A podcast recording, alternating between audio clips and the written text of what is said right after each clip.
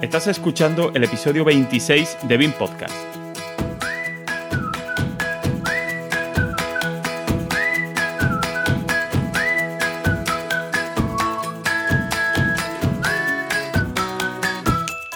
Hoy entraremos en las cocinas de Cipa Ingenieros.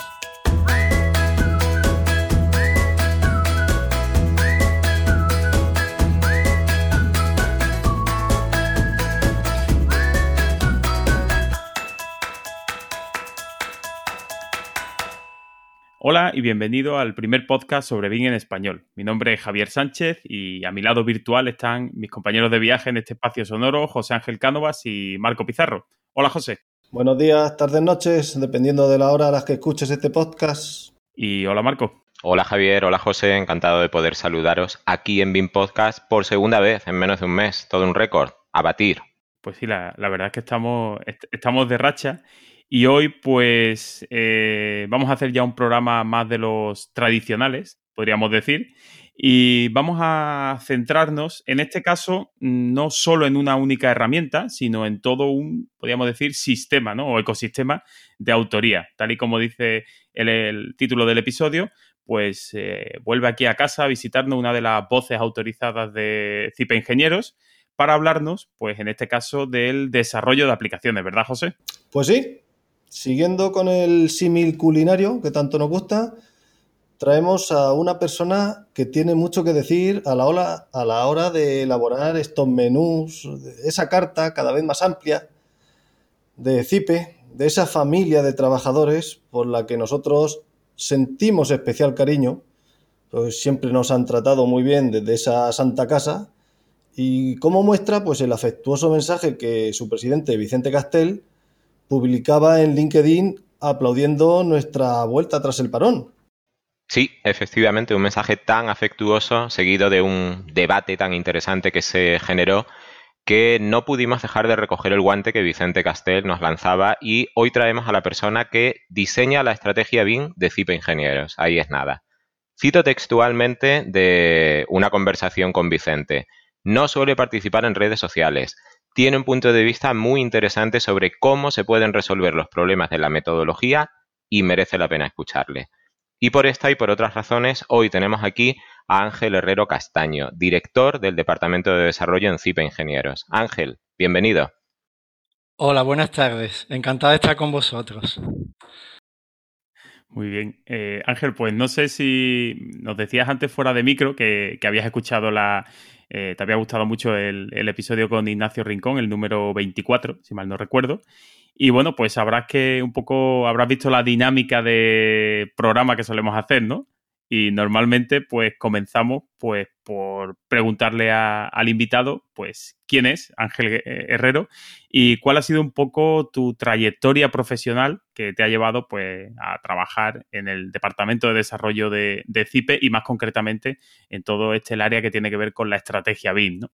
Bueno, pues yo, desde el punto de vista profesional, mi formación es ingeniero industrial. Yo estudié en Sevilla, en la Escuela Superior de Ingenieros, eh, allá por finales de los 80, acabé la carrera en el año 92. Y la verdad que mi trayectoria profesional es muy simple. Eh, unos pinitos en Sevilla, un par de años en un par de empresas, eh, tema de proyectos, sobre todo vinculado al tema de la estructura metálica y siempre calculando, calculando estructuras, porque yo en la carrera enseguida que descubrí la computación eh, me encantó, es decir, el tema de análisis numérico relacionado con la ingeniería, a mí fue lo que me enganchó a, terminar la carrera con ilusión y, y la verdad que mm, cuando acabé la carrera enseguida me puse a trabajar en el tema de estructuras eh, además, me metí a fondo en temas de métodos numéricos, porque yo, mi proyecto fin de carrera fue un programa de elementos finitos y todo eso. Y bueno, mm, quizá intentando encontrar una empresa que, que me pudiese ayudar a aumentar mi, digamos, mi, mi, bagaje profesional o mi experiencia, pues encontré a CIP Ingeniero que, que tenía un atractivo muy grande para mí porque tenía una parte de proyectos y también tenía la parte informática. Y para mí fue, digamos, de las empresas que en, aquel momento eh, tenía la posibilidad de trabajar, la, estar allí con CIP Ingeniero me pareció muy interesante porque, ya digo, podía ver las dos, las dos áreas de tanto la parte práctica como la parte, digamos, de, programación. Mm, con el paso del tiempo me quedé, tuve que escoger porque era imposible tener una actividad profesional en, en los dos ámbitos, sobre todo al nivel que se trabaja en CIP Ingeniero, y entonces al final opté por la, por la informática. Entonces digamos que yo entré en CIPE en el año 94, que ya ha pasado bastante tiempo, más de 25 años. Y, bueno, eh, allí empecé a participar sobre todo en la parte de estructura, eh, métodos de análisis, comprobaciones normativas, estructuras metálicas. Eh, en aquel momento se empezaron a implementar en los programas todos los temas de, de abolladura y inestabilidades locales en perfiles metálicos, pandeos locales, en fin. Y también eh, en aquel momento pues trabajaba en intentando adaptar los programas a otros mercados, ¿no? Entonces también adquirí mucha experiencia en normativa internacional, sobre todo eurocódigos y, normativa ACI y normativa de estructura metálica de Estados Unidos y toda Sudamérica, ¿no? Y nada, mm, digamos que allá por el año 97 mm, me hice socio de la empresa y, entonces ya me involucré definitivamente eh, en ese proyecto, ¿no? A partir del año 97, eh, digamos que ya como que me asenté en, en CIP Ingeniero y ya pues, bueno, sobre el año 2000, 2001 así, asumí la, la labor de director de Departamento de Desarrollo. Al principio muy, muy vinculado a los procesos de producción de software.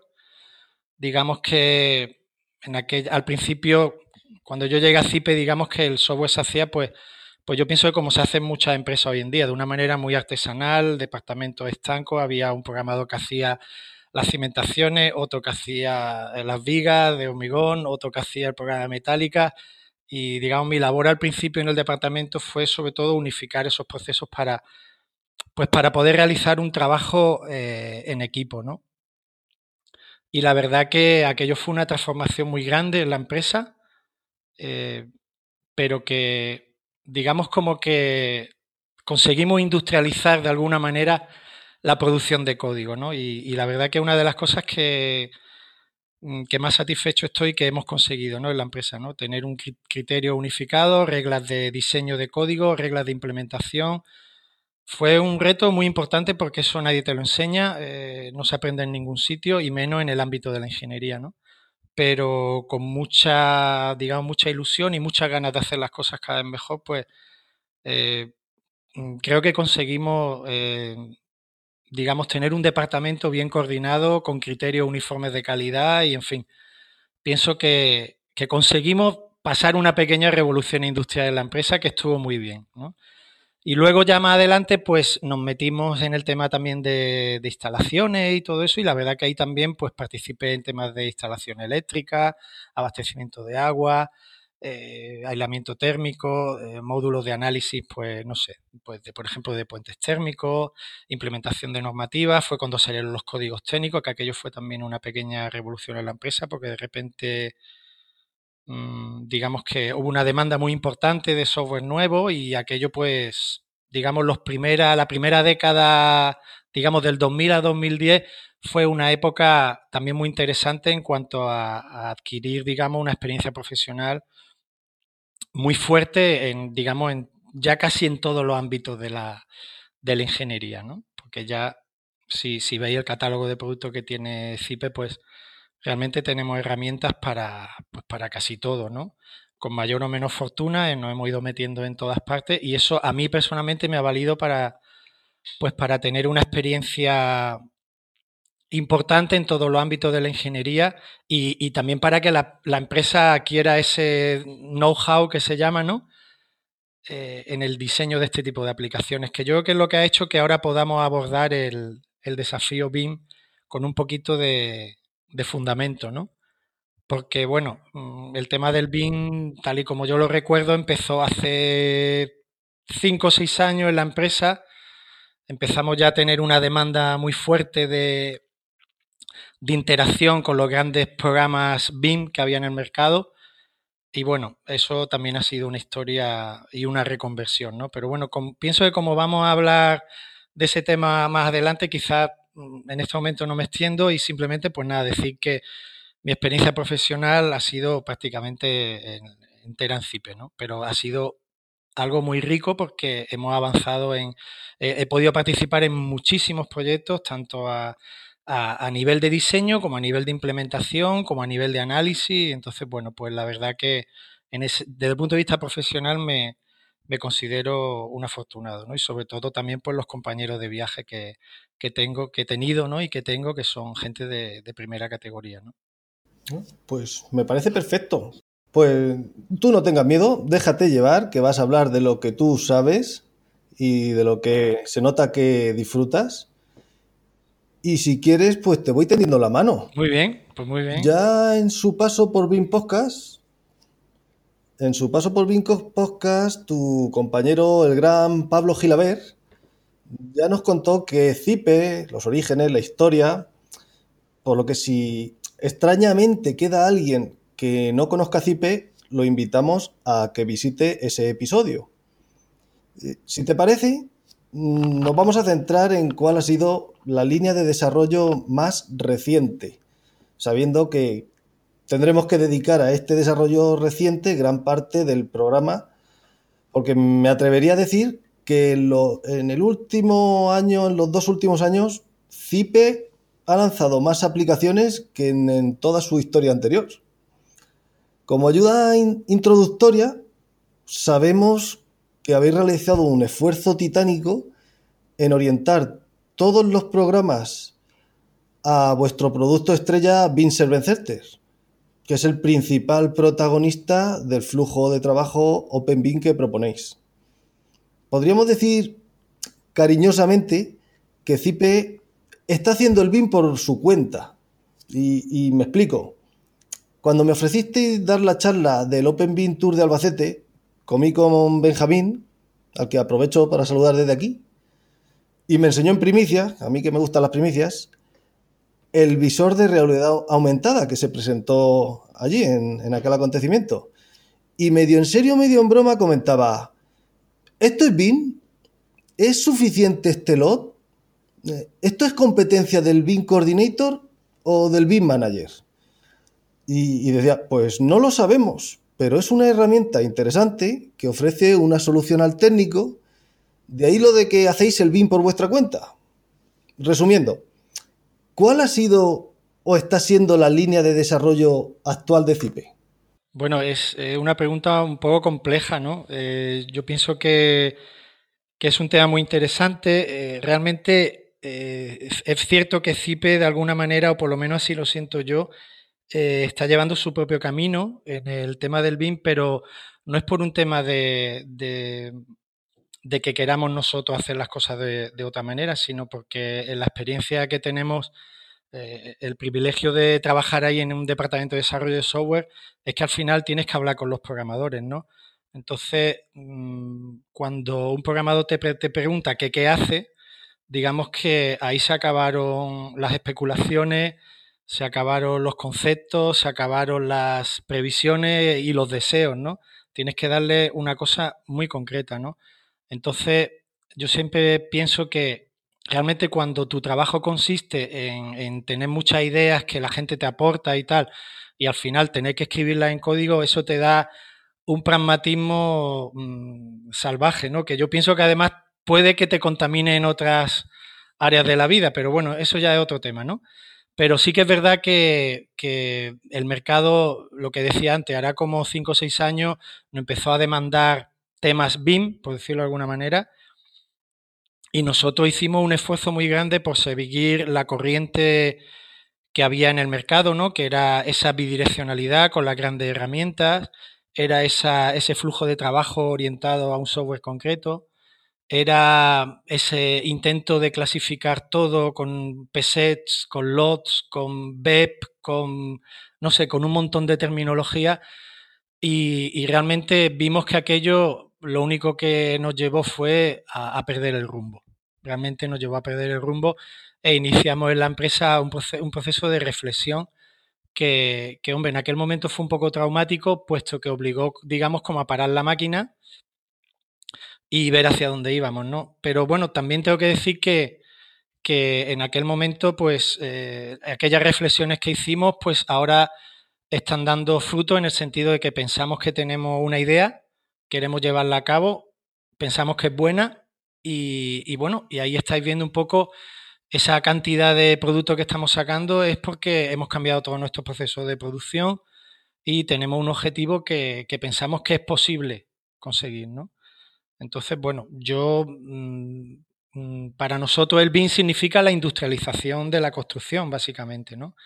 Eh, pensamos que lo que está demandando los profesionales es que los edificios, en vez de eh, construirse, se fabriquen, ¿no? Yo lo expreso de esa manera, ¿no? Pensamos que la tecnología existe. Eh, hoy, está, hoy en día está Internet, hay, un, hay, está la tecnología de la realidad aumentada, es decir, hay una tecnología que existe, pero pensamos que no se está usando bien. Pensamos que el reto está en los flujos de trabajo y, por eso quizás da la idea de que estamos haciendo algo diferente. Y, pienso que es porque estamos explorando precisamente esos flujos de trabajo para llegar a, ese objetivo que es la industrialización de, del sector, ¿no? No, me parece perfecto. No sé si he respondido un poco, sí, sí, sí, pero quería también un poco comentar esos motivos que nos han llevado pues, a, esa, a esa especie de, de ir por nuestro camino que no son ni más ni menos que intentar encontrar algo, mm, un objetivo y una forma de llevarlo a cabo, ¿no? Sí, Pablo ya lo dijo claramente, que los LOD y demás son temas tangenciales. Vosotros desarrolláis herramientas que mm, facilitan la vida del técnico. Calculan, suman donde deben, dividen donde deben y da un resultado que debe dar al final. Y el resto ya es tangencial. Marco. Recuerdo, eh, viene al hilo el, el Tour, también hizo parada en Extremadura, en Cáceres, 2018, diciembre, creo recordar. Allí estaba yo, allí me traje también a Javier y allí estaba Benjamín. Y recuerdo una frase que dijo, dijo algo así como que el BIN tiene que ser fácil, tiene que ser casi transparente, porque si no, no va a tener éxito. Desde luego, eh, por ejemplo, aplicaciones como IFC Builder son una manera fácil de iniciarse en el modelado BIM, por mucho que un modelo IFC de, Builder a muchos les pueda parecer inútil precisamente por la falta de detalle. Pero em, yo tiraría un poco de, aquí. Ángel, em, llevas mucho tiempo trabajando en CIPE, dices em, que has conseguido ser pragmático en parte supongo que por la perspectiva tan completa que tienes de la evolución de la, de la empresa. Comentabas pues eso, que habéis unificado códigos, que habéis conseguido eh, coordinar departamentos. Los que conozcamos CIPE de hace tiempo, pues recordaremos que hace 15, 20 años las cuatro aplicaciones que tenía CIPE se parecían relativamente poco entre sí. Ahora no, ahora em, hay un gran número de aplicaciones de CIPE, en fin, ese número ha crecido exponencialmente en los últimos años y esto resulta muy significativo. Entiendo que la oferta de aplicaciones trata de dar respuesta al, al, contexto, a la situación actual profesional cada vez más hiper especializada, donde la colaboración resulta cada vez más necesaria para lograr la eficiencia y donde el mercado empieza a no tener fronteras. Eh, lanzo la pregunta, ¿la atomización de las tradicionales herramientas de CIPE en una colección que no deja de actualizarse, de ampliarse, responde a estos objetivos o convive con alguna otra estrategia?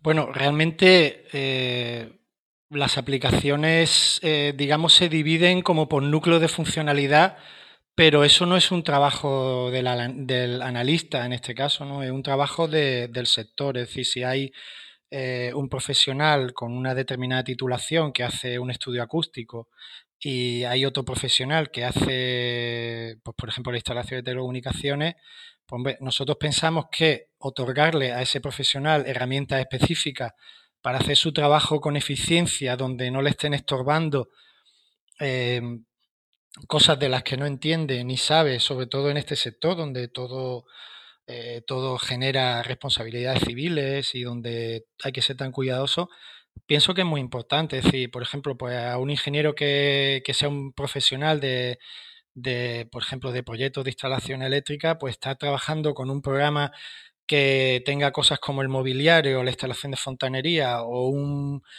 o no sé, pues una instalación de telecomunicaciones, pienso que le va a confundir, ¿no? Eh, eh, le va a le va a, digamos, a cortar de alguna manera a la hora de, oye, si aprieto ese botón, ¿qué va a pasar? ¿no? Pero es que además también pensamos que las, las competencias están muy, muy, digamos, muy divididas y, y de alguna manera pensamos que la coordinación de los proyectos donde cada uno aporta su trabajo de manera totalmente estanca, nadie puede tocar ahí, es decir, no, no se comparte un modelo, sino que cada profesional tiene sus datos eh, que sube a, que sube, digamos, a la nube para formar parte del proyecto y, nadie puede tocar ahí y la gente lo puede ver, pero nadie, nadie puede alterar su trabajo ni, ni ver el know-how de ese ingeniero.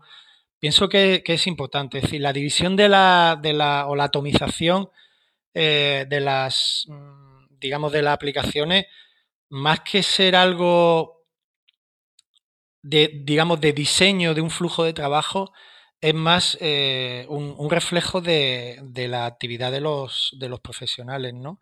Bien es verdad que últimamente ha habido algunas aplicaciones que, que hemos dividido con un objetivo un poco diferente, que es el tema de, de, digamos, de integrarnos con las grandes aplicaciones BIM del mercado, ¿no? Pues, por ejemplo, si yo hago una aplicación que es capaz de hacer un modelo analítico de una geometría dibujada, pues, hombre, yo la puedo integrar en mi software de diseño, pero si soy capaz de tenerla en una aplicación aparte eh, y, esa aplicación es capaz de leer un, un fichero IFC, bueno, pues pienso que le estamos dando no estamos obligando a los usuarios a que utilicen cierto modelador, sino que estamos independizando el modelador de la aplicación que yo utilizaba para hacer mi modelo analítico, ¿no?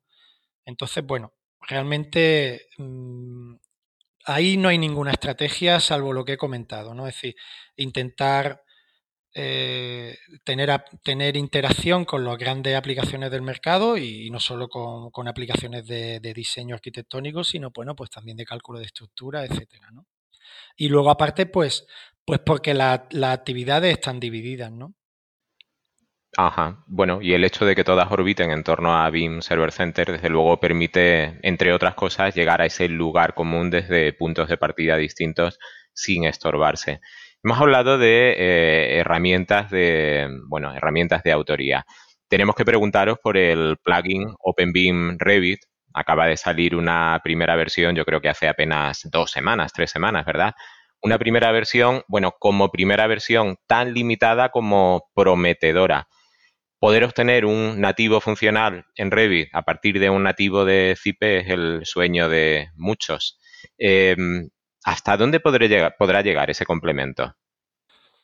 Pues no lo sé. La verdad que ahí en este tipo de, desarrollos, digamos que lo que hacemos es, porque claro, los desarrollos vienen motivados por distintas circunstancias, porque hay programas que hacemos pues porque es, un hueco de funcionalidad que tenemos, hay aplicaciones que hacemos pues porque es una adaptación normativa, en el caso del Open, del plugin de, Revit, digamos que es, una aplicación que el mercado demanda. Entonces vamos a intentar eh, hacerlo lo más completo posible, pero yo no sé hasta qué punto, hasta dónde el mercado nos va a empujar al desarrollo de, esa aplicación. Hemos sacado pues una primera versión empezaremos a enseñarla, a coger, digamos, feedback de los usuarios y, bueno, ya veremos. Realmente el compromiso de CIPE, eh, bueno, más que el compromiso, porque queda muy bonito decir que una empresa tiene el compromiso de servir a sus usuarios, una empresa tiene el compromiso de subsistir, ¿no? Pero bueno, digamos que nuestro, nuestro, nuestra idea es que nuestros usuarios, pues, darle herramientas cada vez más completas y, y bueno, pues en este sentido está claro que hay algunas herramientas que tenemos que, desarrollar por demanda del mercado y yo pienso que esta es una de ellas. El mercado manda y bueno, pues aunque se apueste por flujos abiertos, no se puede dejar de mirar o demostrar una atención especial por, vaya, quien copa la mayoría del, mercado. Bueno, también es, es, también de alguna manera es una apuesta de, de, CIPE por mostrar que realmente el flujo de trabajo que nosotros proponemos es realmente un flujo de trabajo abierto. Y en ese sentido, pues también hemos desarrollado la interacción con programas de cálculo de estructura, con, en fin, eh, es algo que, que, nos interesa pues, pues demostrar, es decir, que se puede hacer, se puede hacer con elegancia, se puede hacer de manera sencilla. Y, bueno, realmente CIPE no lo puede hacer todo, pero, eh, pero pensamos que la tecnología hay que mostrarla, ver que funciona y con casos concretos como este, ¿no? Como siempre, sublime. Marcos, ¿querías decir algo? Una, sí, una cosa más. Eh, bueno, al final entiendo que la idea es seguir orbitando en torno a BIM Server Center. Eh, una pregunta sobre BIM Server Center. Ahora mismo la aplicación filtra bastante, por decirlo de alguna forma. Aunque la geometría esté ahí, estoy refiriéndome ya a, parámetros de modelos importados, modelos que no han sido creados en el ecosistema propio de CIPE. Esos modelos importados ahora mismo incluyen poca o nula información. ¿Se le podrá pedir que realmente funcione como un CDE tan generoso con la información ajena como con la propia? Bueno, eh, a ver, BIM Server es, es una plataforma eh, que pretende, digamos, eh, gestionar, ayudar a los usuarios a gestionar los proyectos e implementar, digamos, ser la, digamos, la, ¿cómo decirlo?, en torno a lo que gira el flujo de trabajo OpenBeam propuesto por, por CIP Ingeniero. Eh, digamos que, evidentemente, pues las aplicaciones que hacemos nosotros no es que funcionen mejor con BinServer, porque BinServer realmente eh, le da igual. Eh, para BinServer un proyecto es una colección de ficheros, punto, nada más. Eh, digamos que las aplicaciones de Zipe interaccionan mejor entre ellas, no con BinServer, pero bueno, porque también, digamos, tener todo, como digo yo, tener todo el teclado para diseñar esas interacciones, pues es una ventaja.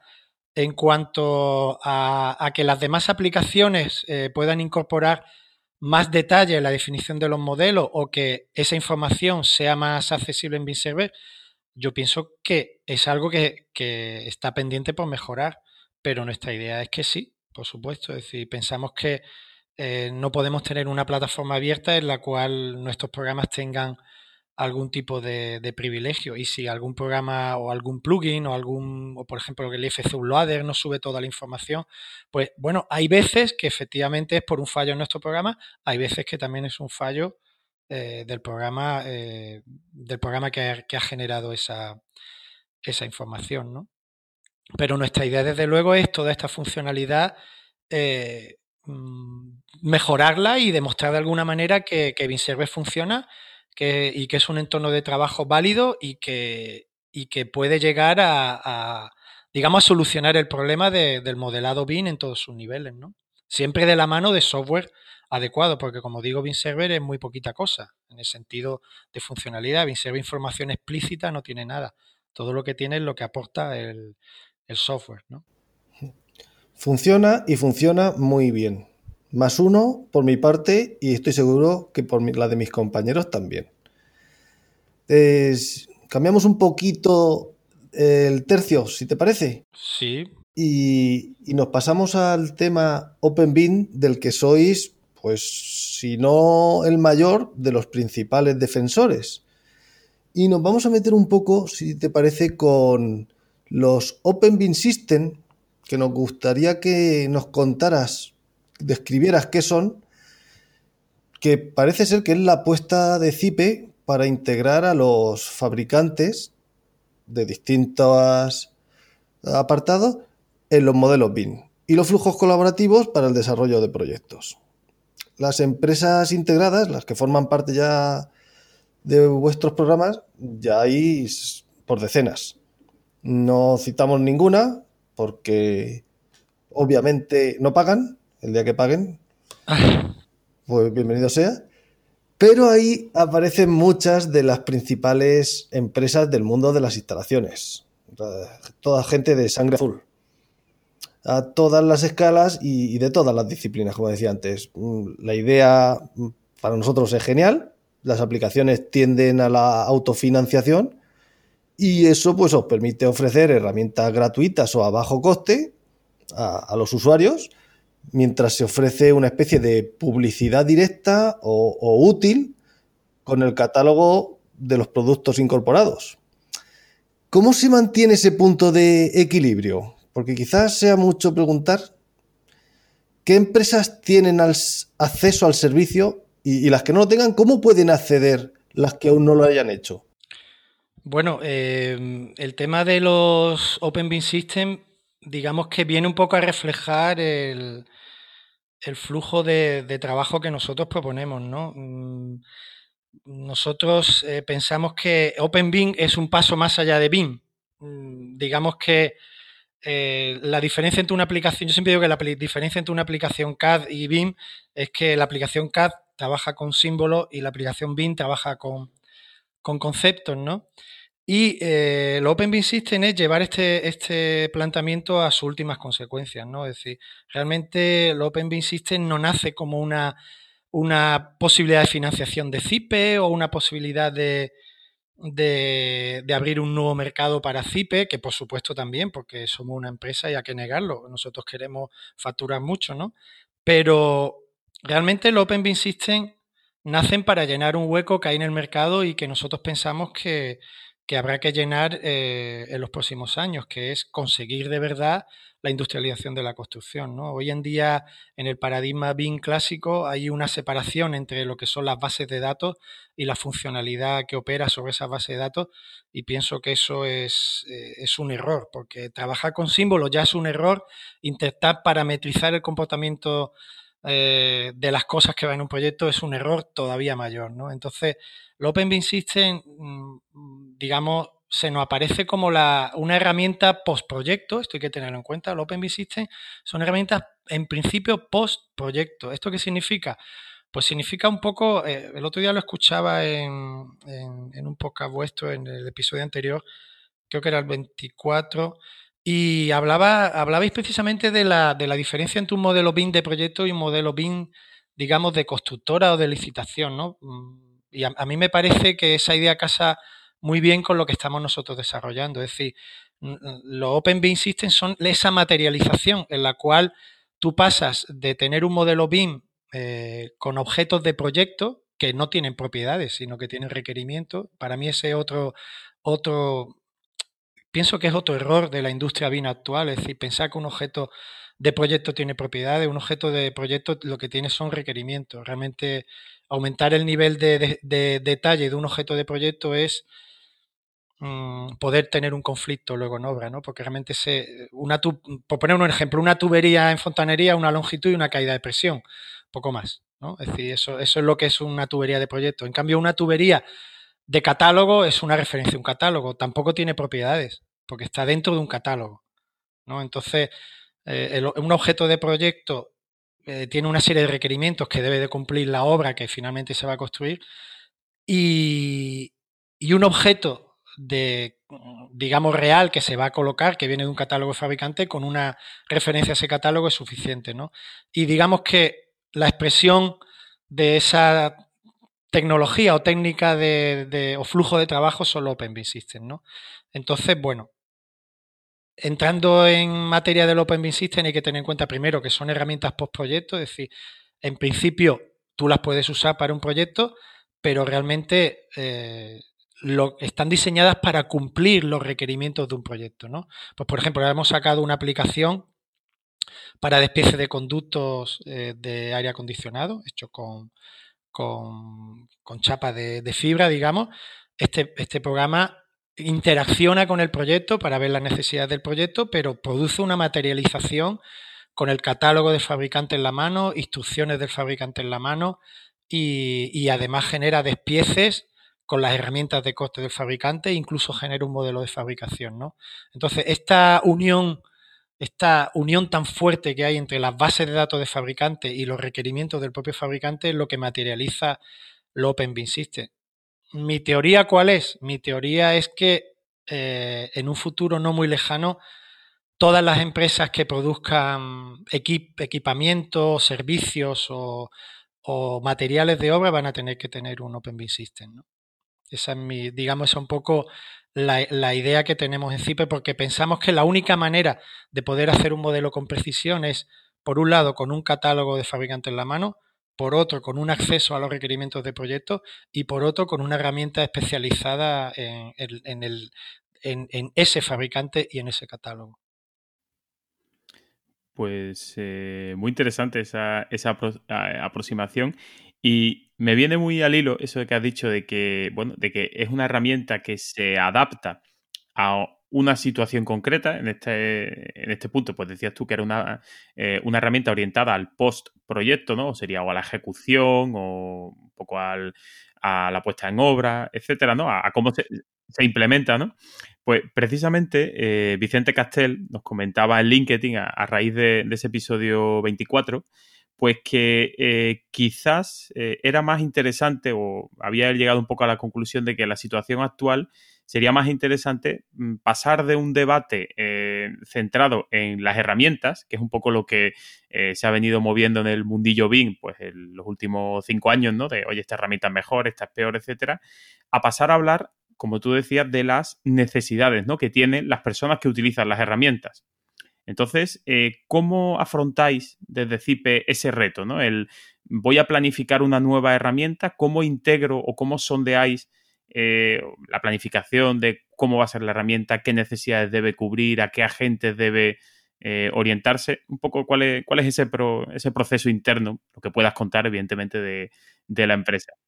Sí, e, e, es, un tema súper interesante porque mm, digamos que las cosas mm, se hacen, proyectos se llevan haciendo de siempre y realmente eh, cuando uno analiza los flujos de trabajo en un proyecto, eh, se ve como cada cosa está en su sitio, cada cosa tiene su momento y eso es muy importante respetarlo, ¿no? Eh, para que la herramienta no sea, digamos, disruptiva con ese flujo de trabajo tradicional y, cumpla su misión de, de alguna manera, facilitar eh, la labor al proyectista, ¿no? desde luego que cuando abordamos el diseño de una, de una aplicación, por ejemplo, pues de proyecto, pues la verdad que mm, es una pregunta interesante porque hay que tener en cuenta muchos factores, ¿no? Factores estratégicos, factores tácticos, factores de equilibrio del proyecto, de implantación de la tecnología, eh, de, digamos, de costumbre de los usuarios. Entonces es un tema muy, muy delicado porque, digamos, al usuario cuando tú diseñas una de estas herramientas, le tienes que preguntar lo que lo que, lo que necesita en ese momento y no le puedes preguntar ni más ni menos. Si le preguntas de más, eh, pues digamos que lo, puedes, lo estás confundiendo y si le preguntas de menos, pues también, ¿no? Entonces, yo siempre digo que ahí hay una diana que tiene el 0 o el 10, ¿no? Mm, no hay término medio, es decir, al técnico le vale o no le vale, ¿no? Entonces, la verdad que ahí, pues, eh, lógicamente no se acierta siempre pero, pero mm, e, es, es, un tema complejo. Es un tema complejo porque, mira, por ejemplo, ahora hemos sacado un programa de, de soluciones constructivas, de sistemas constructivos. Es una aplicación, yo por poner un ejemplo, y esta idea un poquito que estoy diciendo, pues ponerla más, más en algo más tangible, ¿no? Y entonces, pues, esa herramienta es, realmente es muy simple. Simplemente, pues, preguntarle al, al arquitecto, por ejemplo, eh, qué materiales va a utilizar en la obra, qué tipo de fachada va a utilizar, qué revestimiento, qué, qué, qué, tipo de, de, solado, etcétera, etcétera, ¿no?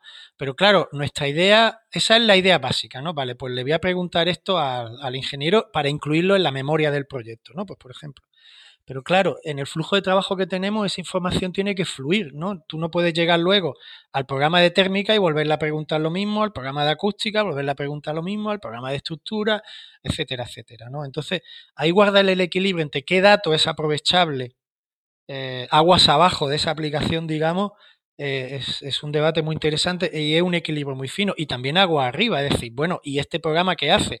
Entonces, bueno, pues en concreto en ese programa la decisión que se tomó fue, bueno, yo cargo un modelo arquitectónico, fijaros que ahí ya estoy planteando la interacción con cualquier modelado arquitectónico, defino mis soluciones constructivas desacopladas del 3D, cosa que hace que esa definición sea muy ágil, y luego esa información, pues oye, pues, por ejemplo, no hemos visto obligado por tema de diseño a que, por ejemplo, una transmitancia térmica sea un dato opcional. Si el usuario la tiene, la pone y ese dato ya fluye aguas abajo de, digamos, a los programas que vienen después de análisis térmico, acústico, etcétera, ¿no?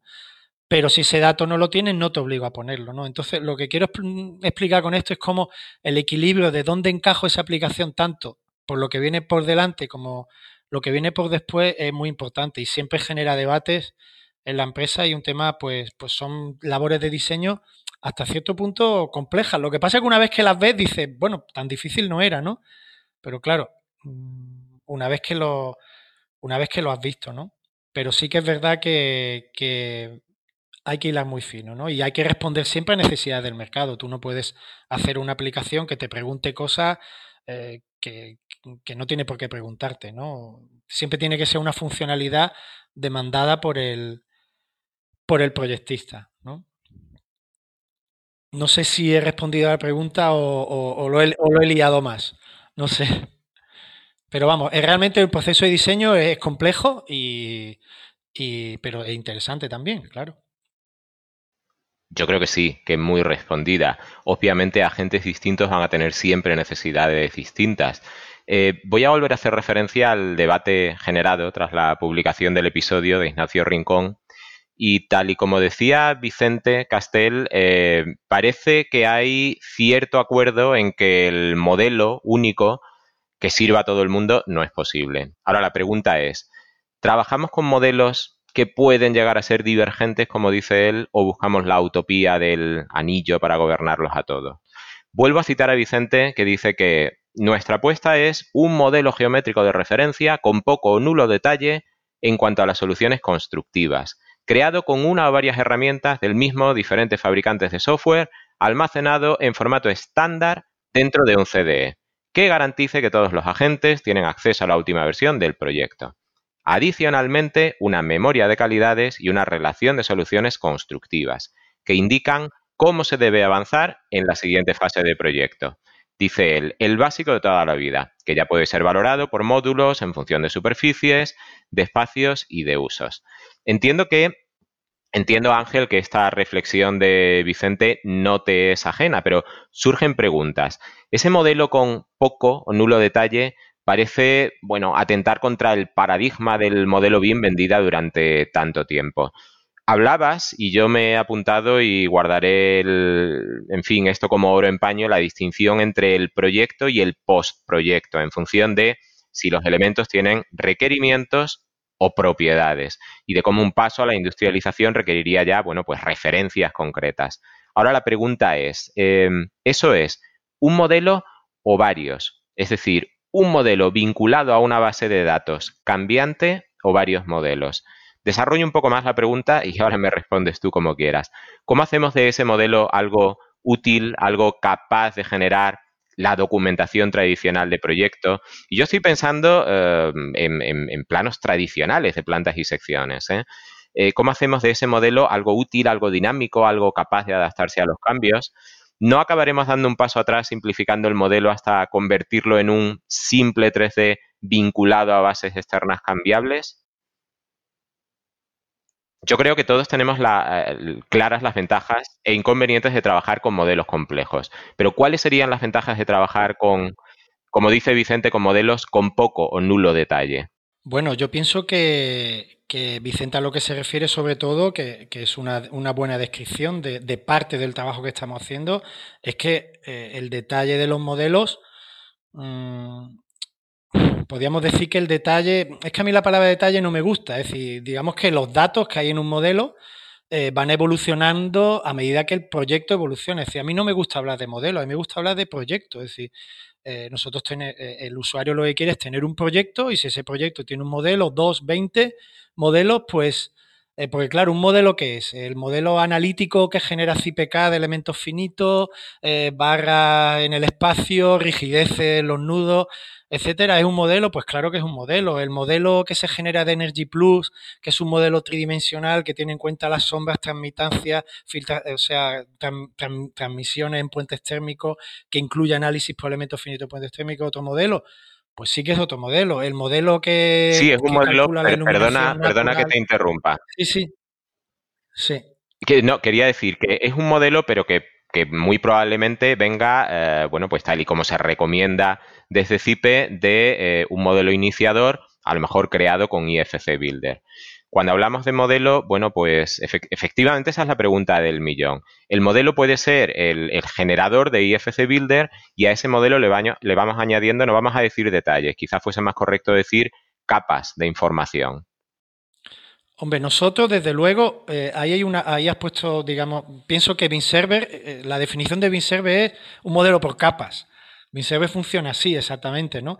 Pero bueno, entrando un poco en lo que tú, en, tu pregunta, yo lo que te diría que si nos centramos desde luego en la fase de proyecto, porque aquí es importante ver de lo que estamos hablando. Si estamos hablando de, de, de un arquitecto proyectista que va a hacer un proyecto con una serie de herramientas, pues el paradigma de uso de CIPE es muy simple. Vicente lo explicaba, lo que realmente es eso, es decir, un modelador geométrico con el cual yo hago mi proyecto eh, y sobre ese modelo, pues entran todas las disciplinas a calcular sobre ese modelo, ¿no? Entonces, tampoco tiene mayor, digamos que eso refleja mucho lo que, lo que se hacía en el mundo CAD. En el mundo CAD, ¿qué pasa? Pues que CIPECAD carga una plantilla de un DXF y sobre esa plantilla se introduce la estructura y, se calcula, ¿no? Se generan los planos y, ya está, ¿no? Yo pienso que un poco el BIM va, eh, en el flujo de trabajo nuestro va ahí, lo que pasa que con una transmisión de datos mm, en 3D y en formato digital 100%. Yo pienso que, eh, digamos que mm, ese, ese paradigma para construir un proyecto pienso que es válido y tampoco tiene mucho misterio. Es decir, yo tengo mi proyecto arquitectónico y sobre él voy, voy haciendo las distintas disciplinas pues, de fontanería, saneamiento, etcétera, generando incidencia en el proyecto y pidiendo a la persona que está haciendo el modelo arquitectónico que, que la resuelva. Pero claro, ese modelo arquitectónico yo lo puedo utilizar para hacer un modelo térmico, para hacer un modelo acústico, para hacer un modelo estructural. No sé, yo pienso que, mm, que ese modelo de proyecto ese modelo arquitectónico, por decirlo de alguna manera, me puede valer para, muchas cosas. Y luego, como he dicho antes, para servir de plantilla para un modelo de, constructora, en la cual ya se va a trabajar con un modelo de precisión. Nosotros, a mí me gusta hablar de precisión del modelo. Para mí, un modelo de proyecto es un modelo de precisión baja. Eh, pero bueno, a fin de cuentas es el modelo con el que se hace el proyecto, ¿no? Y yo desde ese punto de vista pienso que que ese modelo por capa es, es, el correcto, ¿no? Porque permite además la especialización, permite que cada técnico trabaje y permite el trabajo simultáneo. El tener un único fichero o un único modelo que todo accedemos a él, pienso que tiene muchos problemas técnicos que además no son necesarios resolver porque no son necesarios plantear a la hora de resolver el proyecto. No sé si por ahí va tu pregunta o quizás me, he desviado un poco. No, no, va por ahí. Además me parece muy buen ejemplo el del CAD porque, como tú decías antes, en CAD trabajamos con símbolos. Nosotros en un plano CAD em, trazamos un rectángulo y eso va a ser lo que nosotros queramos que sea. Puede ser una silla, puede ser una luminaria de emergencia o puede ser una losa de un, de un equipo. Eh, claro, eh, quizás el ejemplo es bueno, pero habría que distinguir entre que en un, un, símbolo en un programa CAD será lo que nosotros queramos que sea, habrá que hacer una interpretación muy subjetiva siempre del plano, y en un modelo BIM simple trabajamos con conceptos y ese rectángulo o ese prisma o lo que quiera que sea será en cada momento lo que tenga que ser de acuerdo, bueno, pues con una relación eh, estructurada o en coherencia con una base de datos controlada. Pero sí, vaya, que has respondido a mi pregunta. Sí, además, en, el, ya que pones ese ejemplo, en el flujo de trabajo BIM, el, software sabe lo que es cada cosa, ¿no? Entonces, bueno, pues eh, eso hace que el, trabajo sea mucho más, más rápido. Digamos que nosotros, eh, el concepto de programa en el cual tú entras y ves la pantalla en blanco, eso es lo que va a desaparecer, porque digamos, yo siempre digo que en un flujo de trabajo bien hecho, el 80% de la información que necesita un programa para resolver el problema para el que está diseñado, alguien la ha puesto antes. Si, por ejemplo, hacer un programa de electricidad en el cual mm, un programa de electricidad no es un programa en el cual yo pongo los interruptores, los enchufes y las canalizaciones. Eso, eso ya ha habido alguien que lo ha decidido. El reto es hacer un programa de electricidad que sea capaz de leer esa información y presentárnosla en pantalla para que el técnico haga lo que se hace, por ejemplo, un programa de electricidad clásico, que es generar un esquema unifilar. Y dimensionar las protecciones y dimensionar las secciones de conductor. Pero un programa de electricidad en principio no es para meter eh, interruptores. Eso ya se hace en el diseño arquitectónico en el, o en, la en, otra fase de proyecto. ¿no? Y un poco así es como se va anidando ese modelo, se va enriqueciendo cada vez más eh, con las distintas disciplinas que se van, que se van incorporando. ¿no? Eh, yo pienso que también, pues, siguiendo con el mismo ejemplo, pues un programa de fontanería que tengas que estar metiendo los lavabos, las bañeras y tal, cuando ya el arquitecto las ha puesto, pienso que, que es precisamente lo que va a hacer que la, tecnología eh, BIM va a aportar, que es todo eso, ese, flujo de trabajo va a ser mucho más ágil, mucho más dinámico, lo va a querer todo el mundo sin que nadie tenga que convencerlo y además eh, va a hacer que los proyectos eh, mejoren su calidad porque va a liberar al proyectista de, de, tareas tediosas para incrementar la calidad del diseño y además pues pienso que, que pues que va a ser algo que la tecnología nos va a llevar de una manera natural. Otra cosa es que esa tecnología todavía no esté acabada, pero yo pienso que vamos a ello de una manera rápida y, pienso que, ese tipo de, herramientas hoy en día ya existen. Hace falta que, poquito a poco vayan implantándose y que la gente le vea el, beneficio, ¿no?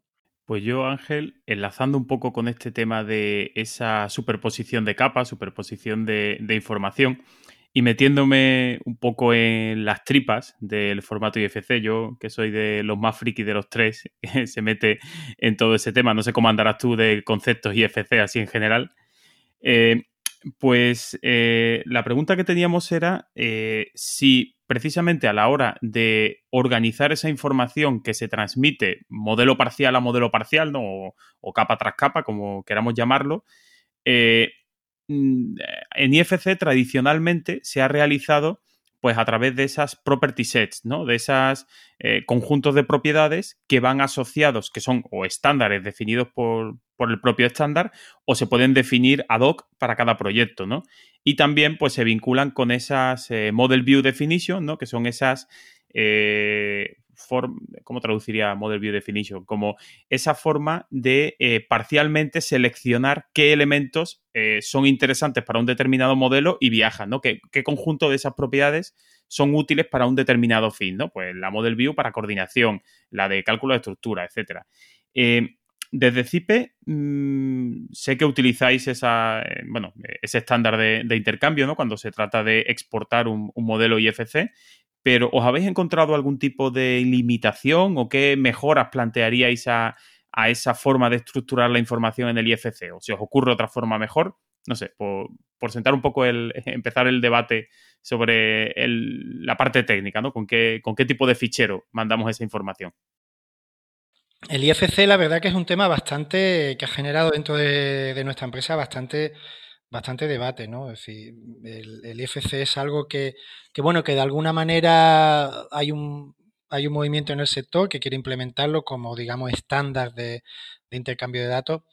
Lo que pasa que yo veo ahí bastantes problemas. Es decir, yo, el tema de tener un fichero de intercambio estándar eh, que además te plantea una sintaxis eh, que te obliga a estar haciendo traducciones constantes, que, que además te plantea un modelo único que además te plantea un flujo de trabajo basado en, un intercambio bidireccional, una interacción bidireccional con ese modelo, que además se va a traducir a otros idiomas.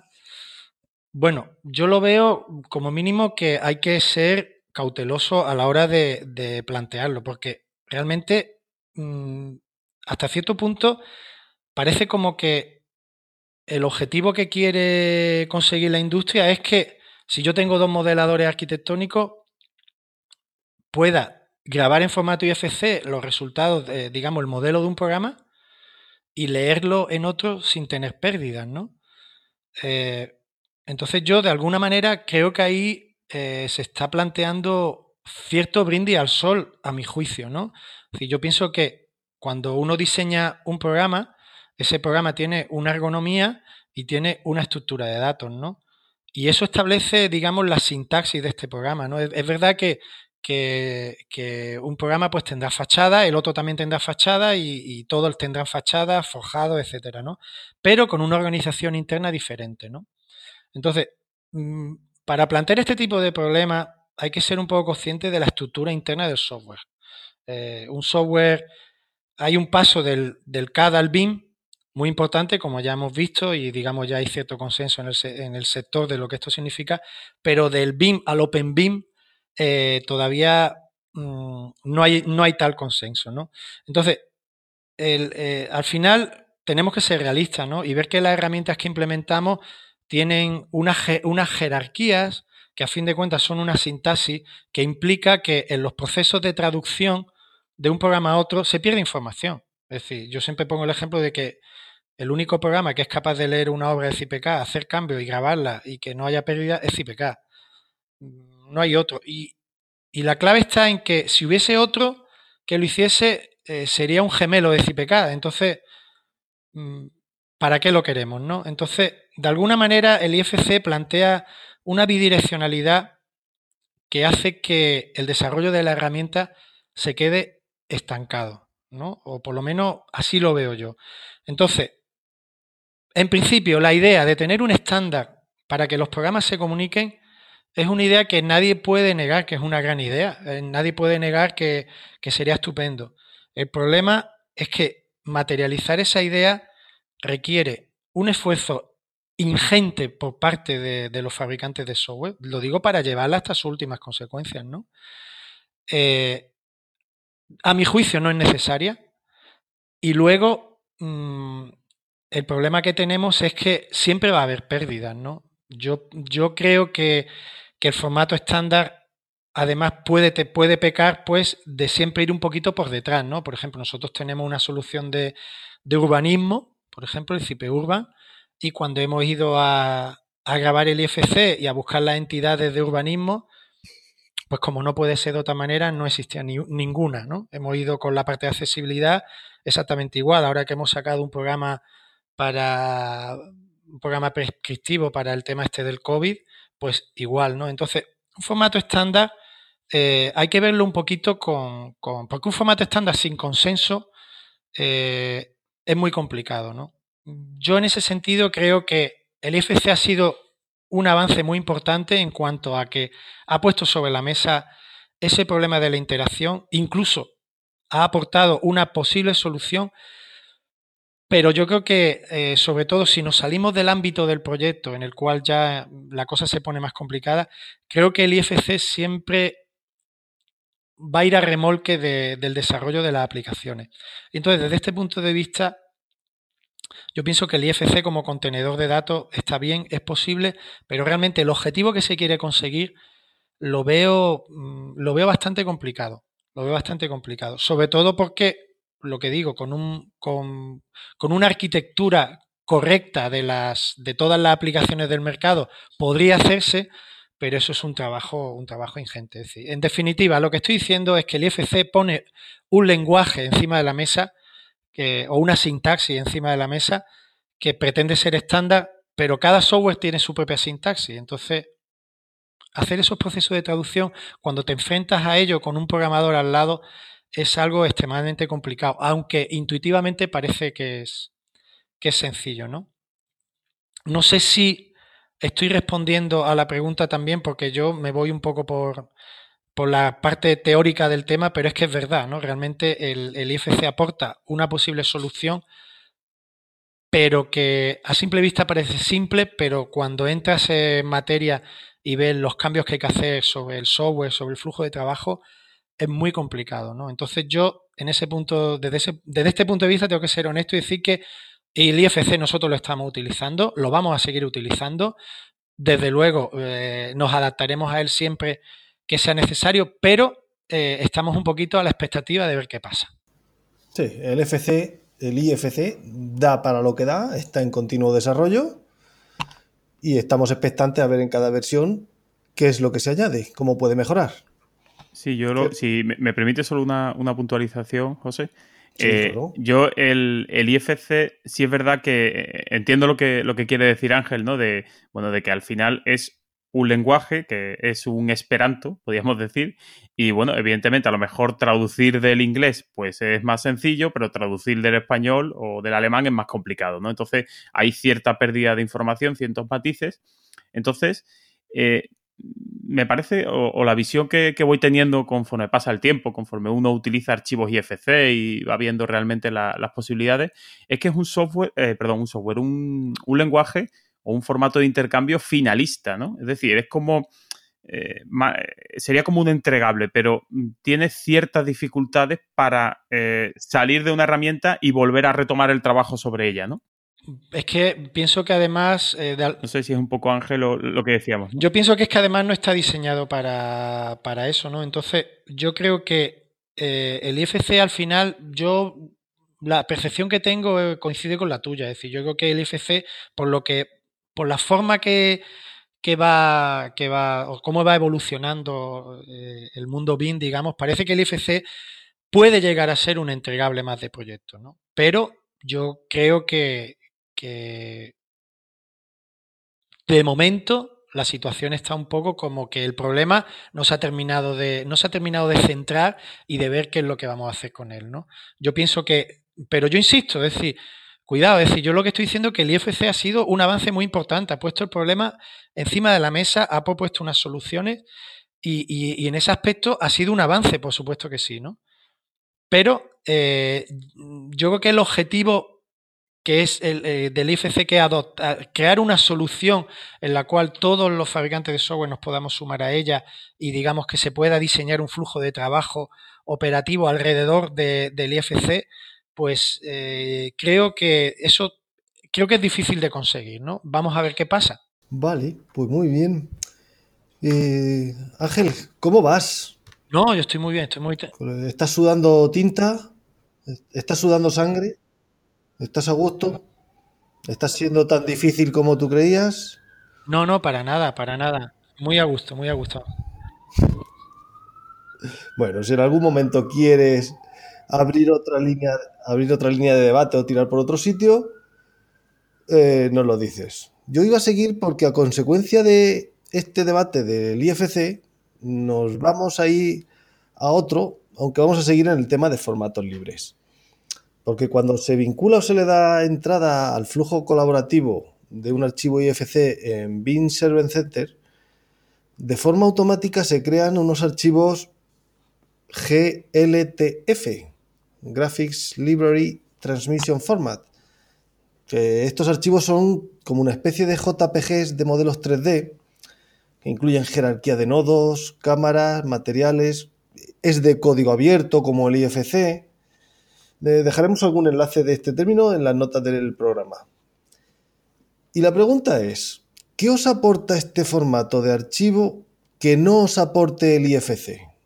¿Un poco de Hollywood Bean que tanto le gusta a Marco? ¿Algo más técnico?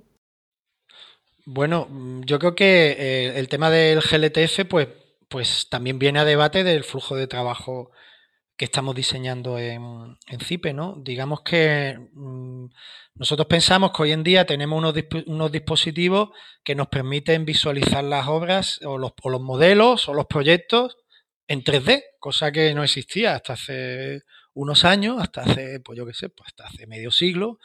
Y ahora podemos eh, hacer, mandar incluso por internet y generar esos modelos, ¿no? Entonces es importante eh, que esos modelos 3D o esas visualizaciones, nosotros, para nosotros eso es una información equivalente a un plano o equivalente. De hecho, yo siempre digo que los programas tienen pues salidas, digamos, 2D, que son los planos, y salidas 3D, que son los GLTF. Lo que pasa es que el, GLTF aporta muchas cosas. Para empezar, es un estándar de la industria informática. Es decir, no es un estándar de la construcción es un estándar de la industria informática. Eso implica que, bueno, que la proyección que tiene, eh, me calculo yo, que es bastante más grande que, un formato propio de la industria. De hecho, nosotros, por ejemplo, todos los sistemas de realidad aumentada que hemos, que hemos implementado y que estamos mejorando y temas de, de visualización de estos modelos, lo estamos pudiendo hacer con relativa facilidad gracias a que utilizamos un formato estándar. Hacer eso mismo en un IFC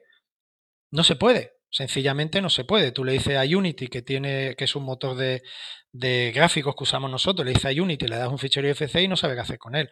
Le da un GLTF y lo mueve pues perfectamente, ¿no? Luego también el GLTF te aporta modelos, eh, aporta una cosa que es súper importante, que es todo el mundo ve el proyecto de la misma manera.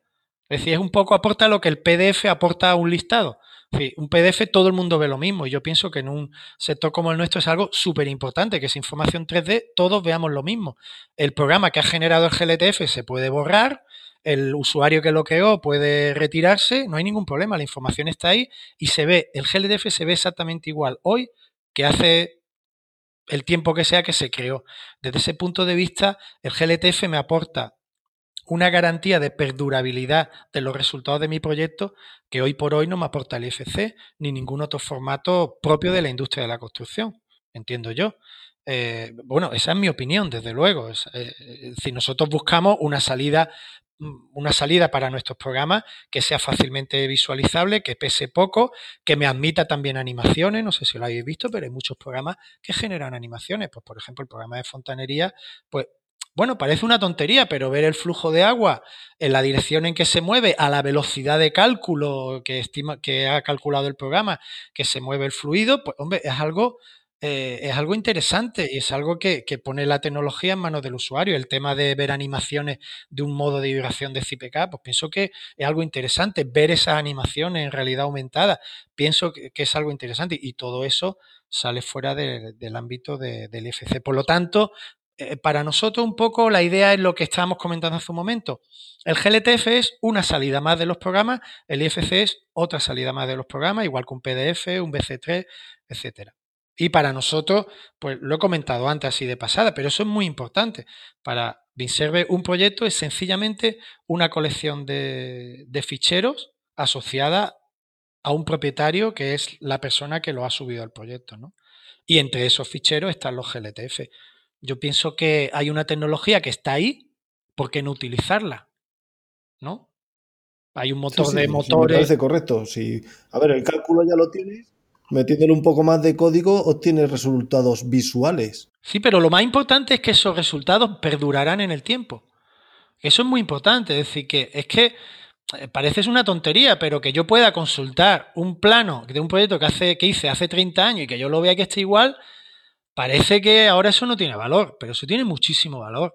Y yo pienso que cuando uno está consultando un proyecto BIM que me tenga que descargar, para yo consultarme mi proyecto, me tenga que descargar la herramienta en la misma versión con la que introduje, o que tenga un IFC 2x1, pero ahora está el 7x8, y no sé yo si lo que voy a ver es lo que realmente vi en su día, pienso que eso crea una inseguridad que es inadmisible. Y, nosotros hemos buscado soluciones para eso y nos hemos ido a este estándar que pensamos que es un estándar bastante establecido ya en el sector de la informática, incluso por encima de, lo que es la construcción.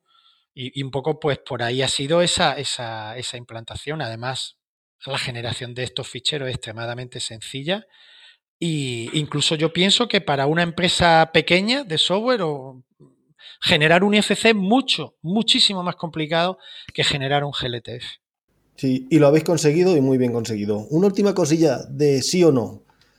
¿El, el GLTF es el archivo que usa Unity o Unreal? Pues yo creo que lo usan los dos, porque es un estándar yo creo que lo utilizan los dos, pero yo tampoco soy un técnico en eso. Es decir, ahí hay una decisión técnica que lógicamente yo como director de departamento he solicitado pues a mis técnicos y mis técnicos me han dado esta respuesta. Y, yo pienso que es un formato que, bueno, que bueno, se ha demostrado que es bastante sencillo porque todas nuestras aplicaciones lo generan, admite animaciones, compatible con los motores de gráficos más usados en el mercado y bueno, ¿y por qué no puedo yo utilizar un motor de videojuego para ver un proyecto?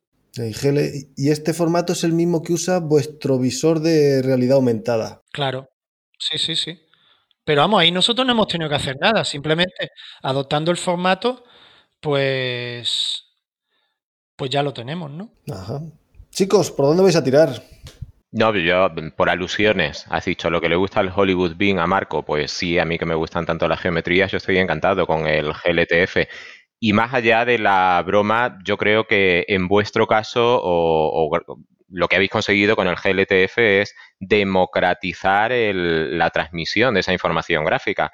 No solo, como tú decías, el GLTF garantiza que todos veamos lo mismo, pone eh, el modelo en manos de cualquier usuario, es que además desde cualquier dispositivo móvil, cualquier teléfono que llevemos en el bolsillo, en principio fue con iOS, ya también con Android, sacas el móvil y estás viendo el, modelo. Eso, eh, sobre todo para los que no son profesionales, que a lo mejor no tienen esa capacidad para interpretar un plano o una documentación más técnica, me parece tremendamente importante ¿eh? y me parece democratizar el mundo del, de, la construcción. Para mí es el futuro. Yo pienso que eh, no es descabellado. Empieza a ser el presente. no, es descabellado pensar que en un futuro cercano o lejano, ya veremos, dependiendo de lo que hagamos, eh, pues un GLTF pueda sustituir a, unos planos para detallar un proyecto. ¿Por qué no? Por supuesto que sí. Te cojo al vuelo la palabra futuro. Hemos hablado de la situación actual del ecosistema CIPE, de su apuesta por los flujos abiertos, pero como diseñador de la estrategia BIM que eres, creo que lo que puede aportar más valor a la charla de hoy es lo que nos cuentes acerca del futuro, a corto, a medio o a largo plazo. Voy a citar términos de moda, blockchain, big data, business intelligence, gestión de datos, en definitiva. Podemos hacer incluso un guiño a Manuel García Navas, también miembro del Club de Fans del programa, y citar otros términos que él se está encargando de poner de moda. Agricultura de datos, entropía BIM, redundancia colaborativa. Bueno, por fin la comunidad BIM es plenamente consciente de que, de que la importancia está en los datos. El modelo único BIM utópico, como decía Vicente, es más bien una distopía. Ni puede haber un modelo único, ni todo puede quedar contenido en un único modelo. El modelo o conjunto de modelos, podemos decir, está perdiendo su función de contenedor para convertirse en la referencia geométrica tridimensional de esas bases de datos coordinadas. La pregunta, ¿Cómo lidia CIPE o cómo espera lidiar con eso, con esos grandes volúmenes de información? ¿Y cómo piensa hacerlo cuando esos datos sigan aumentando su volumen exponencialmente, en tiempo real incluso? Si introducimos un nuevo término, el IoT, el Internet de las Cosas, eh, ¿hay alguna estrategia en marcha? Yo creo que la estrategia eh, os la he oído a vosotros. Eh, el tema de no querer hacerlo todo a la vez es la principal estrategia que, estamos siguiendo nosotros. Es decir, nosotros, hay, la tecnología hoy en día te, te, deja totalmente pasmado con la, con la, velocidad a la que se está desarrollando y con la cantidad de tecnologías que se desarrollan nuevas, pues los que has citado tú, el blockchain, etcétera, etcétera, que nosotros realmente tenemos un planteamiento, por un lado, de ir paso a paso y luego la tecnología no es un fin por sí misma, sino es un medio para facilitar las cosas. Entonces nosotros a medida que necesitamos tecnología, pues la iremos, la iremos cogiendo. Nosotros ahora mismo, eh, nuestro proyecto a corto plazo, sobre todo consiste en ofrecerle a nuestros usuarios un paquete de herramientas eh, BIM, que permita desarrollar su proyecto y en eso estamos. Esa es nuestra nuestra estrategia a corto plazo el uso de todas estas nuevas tecnologías lo iremos incorporando a medida que tengamos una necesidad. Nosotros hace un momento estábamos comentando un caso, paradigmático que es el uso intensivo del GLTF como medio de intercambio de información analógica entre usuarios y, y desde luego a mí me parece que utilizar esa tecnología ha, sido tan sencillo, tan fácil y tan, y tan, digamos, tan útil porque realmente hemos ido a buscar una solución a un problema que ya teníamos, ¿no? Nuestro problema no ha sido utilizar la realidad aumentada, nuestro problema ha sido eh, que los que nuestros usuarios puedan ver sus proyectos de una manera avanzada y tecnológica, ¿no? Y por eso hemos utilizado estos recursos, ¿no? Pero vamos, hoy en día, si me preguntas por eh, a corto plazo, sobre todo es, eh, ahora mismo estamos muy centrados en, las herramientas de proyectos, ¿no? No tenéis nada cocinando, digamos, a medio plazo. Bueno, cocinando sí, es decir, nosotros, nosotros a corto plazo tenemos, bueno, ahora, ahora dentro de poco vamos a sacar una versión que la verdad que pensamos que cerramos el círculo en cuanto a proyectos, porque nosotros, nosotros nuestra propuesta para el, eh, el desarrollo de proyectos OpenBeam, digamos, en lo que es la fase de proyecto, son cinco programas, cuatro están en, digamos, ya han sido publicados y se están desarrollando, por supuesto, pero ahora publicamos ya el último, que sacamos un programa de modelado arquitectónico nuevo. Y yo pienso que ya tenemos, digamos, dentro de lo que es el flujo de trabajo, nosotros ya conseguimos tener, digamos, un tronco principal, eh, unos programas que, que hacen que desde mi punto de vista, el, modelado BIM de proyecto mm, creo que queda resuelto. Ya veremos qué nos dice el mercado, ¿no? Pero me refiero a la herramienta de modelo analítico, la herramienta de, del Model Checker. Tenemos un programa de planos, tenemos un programa de quantities para sacar mediciones y presupuesto de proyectos. Y ahora sacamos el quinto, que es el programa de, de arquitectura. Y pensamos que con eso ya tenemos digamos, el cuerpo principal de las aplicaciones de CIPE para resolver proyectos está ahí. Y a partir de ahí, pues queremos seguir trabajando sobre la, tecnología Open Beam System, es decir, integrar cada vez más fabricantes. Eh, estamos firmando varios acuerdos de colaboración con empresas importantes. Pensamos que el tener un modelo de, precisión eh, de un edificio puede llegar en los próximos años. Mm, mm, es posible conseguirlo. Y luego de futuro, o sea, eso sería a medio plazo. O sea, digamos que a, medio plazo lo que queremos es integrar más fabricantes en el, en el sistema para poder hacer esos modelos de precisión, que, que es al final, pensamos que el objeto de, el, el objetivo final de la tecnología BIM. Y luego, por último, nuestro paso a nuestro modelo a largo plazo, yo creo que va más en la línea de lo que tú me preguntabas, es BIM Server. Es decir, la explotación de BIM Server es algo que llegará en un futuro esperamos que sea próximo y desde luego Server está casi en nuestra frontera del conocimiento porque ahí estamos viendo eh, cómo se nos va tomando forma una red social profesional, cómo eh, la cantidad de datos que genera Server, su proceso y su, y su digamos, y su explotación desde el punto de vista de recomendarle a los usuarios herramientas, recomendarle mejoras de su proyecto, etcétera, etcétera, es, un reto, eh, pues para mí es súper estimulante. Eh, la gestión de proyectos dentro de la plataforma, la parte educacional que estamos haciendo también. Entonces, bueno, lo que pasa que eso ya es a más largo plazo, pero bueno, digamos que las bases están sentadas y desde luego BinServer es un proyecto de, largo recorrido que está llamado, si, si, si el mercado nos responde bien y somos capaces de responder a su, a su demanda, está llamado pues a implementar todas esas tecnologías que, que tú citas. Muy bien. Pues nada, desde luego, sí, eh, perdona Javier, nada, simplemente por, terminar, es decir, que cuando eh, habéis diseñado Beam Server Center lo habéis hecho ya con vistas a eh, ese futuro basado en ingentes cantidades de datos.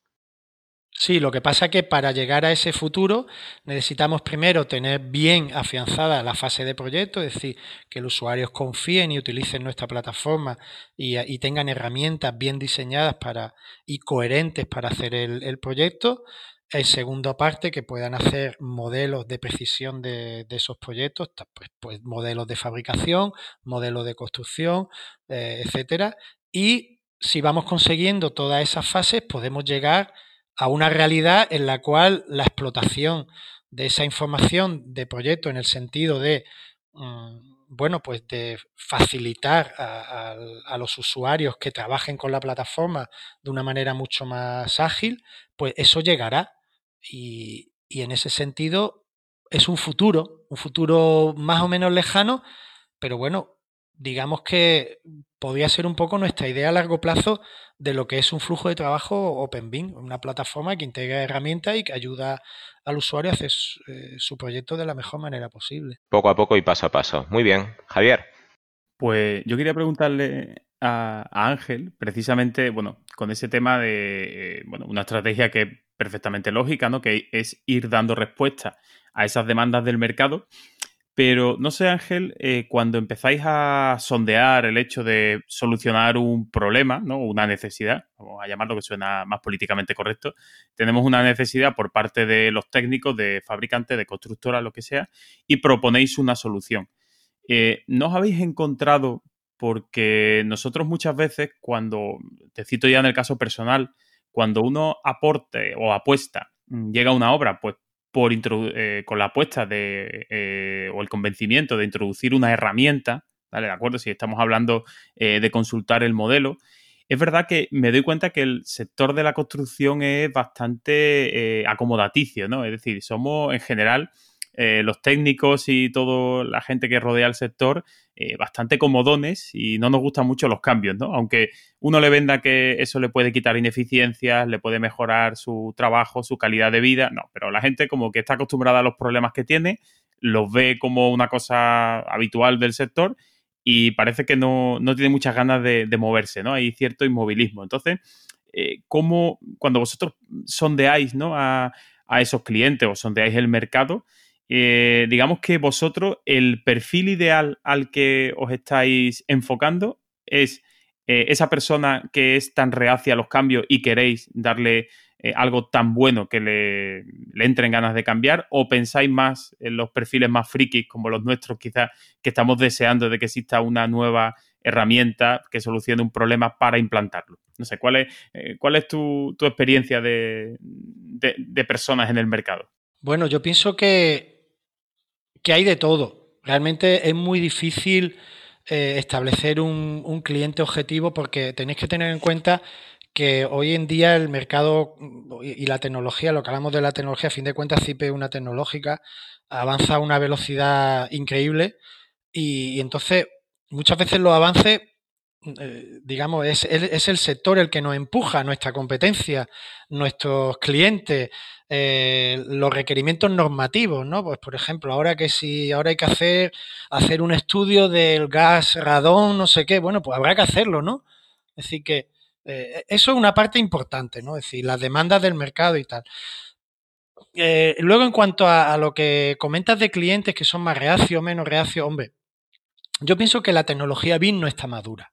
Eso es algo que, que tenemos que asumir. Es decir, realmente yo pienso que las herramientas BIM que hay hoy en día en el mercado, eh, yo creo que se ha extrapolado exageradamente su uso. Es decir, yo creo que que son herramientas que se han concebido para tener un modelo 3D y sacarle vista y hacer unos planos. Es decir, yo pienso que el inicio de la tecnología BIM es esta. Lo que pasa que el sector, como tú dices, que está ávido de, de, innovación tecnológica, ha dicho, oye, pues ahora resulta que yo puedo tener un modelo de mi edificio y, y hemos intentado copiar el, el, flujo de trabajo de la, de la industria de fabricación en serie, cosa que es un poco absurda en el sentido de que efectivamente cuando una fábrica para hacer algo que se va a producir en serie, como puede ser un coche o, o no sé, o una televisión, pues hace una inversión muy grande en el diseño de ese, de ese producto, luego se van a hacer miles o millones de unidades, ¿no? Ese sistema de costos en los cuales el, el proyecto invierto tanto en comparación con lo que vale una unidad producida, no se puede aplicar a la construcción de la cual se hace una única unidad, ¿no? O sea, lo que quiero decir es que parece que hoy en día podemos hacer esos modelos eh, porque los vemos, vemos que la tecnología está ahí, vemos que, que, hay programas que son capaces de hacer modelos que, que, casi nos convencen, ¿no? Pero realmente la tecnología es un espejismo. La tecnología no está madura, es decir, hay que hacer una investigación y un desarrollo en todos los procesos eh, y en toda la coordinación de todos los agentes que intervienen en un proyecto para que podamos tener de verdad un modelo de un edificio que sea fabricable o construible, que realmente pienso que estamos lejos de conseguirlo hoy en día, ¿no? Eh, la tecnología no está madura y no hay herramientas que permitan hacer eso. Entonces, hoy en día pensamos que con esa filosofía de ir adoptando la nueva tecnología paso a paso, eh, creo que es, es, la forma de hacerlo. Y nosotros lo que buscamos siempre es intentar hacer el guiño a nuestro usuario de manera que el que utiliza la nueva tecnología tenga una ventaja competitiva. Hombre, yo pienso que, por ejemplo, un modelo arquitectónico, pues si tú eh, llevas a tu cliente al solar, ¿no? Eh, le pones allí su, su vivienda en escala 1-1, en realidad aumentada, y se va moviendo por ella y tal, yo creo que estamos proporcionando una herramienta tecnológica que te da una ventaja competitiva, ¿no? Y yo pienso que, que la gente conforme ve que la tecnología aporta esa, esas ventajas y que si tú la tienes, eh, o perdón, si, si no la tienes, te has quedado atrás, yo pienso que un poco lo otro que pienso yo que puede hacer a que el, a que el sector se mueva. Es decir, por un lado son las demandas que, que, la, normativa o la tecnología nos va haciendo, pero por otro también es que las empresas de software seamos capaces de suministrarle a nuestros clientes herramientas que supongan una, una ventaja competitiva, tanto en términos de rentabilidad de, de, del trabajo como en términos de, de, espectacularidad de resultados, ¿no? Y entonces, pues, eh, yo pienso que, que, en ese aspecto mmm, la tecnología nos puede llevar a que podamos ir a los usuarios poquito a poco, sin grandes sin grandes transformaciones, sin grandes inversiones, sino utilizando las mismas herramientas, pero dentro de otro entorno, podemos ir moviendo poquito a poco el sector.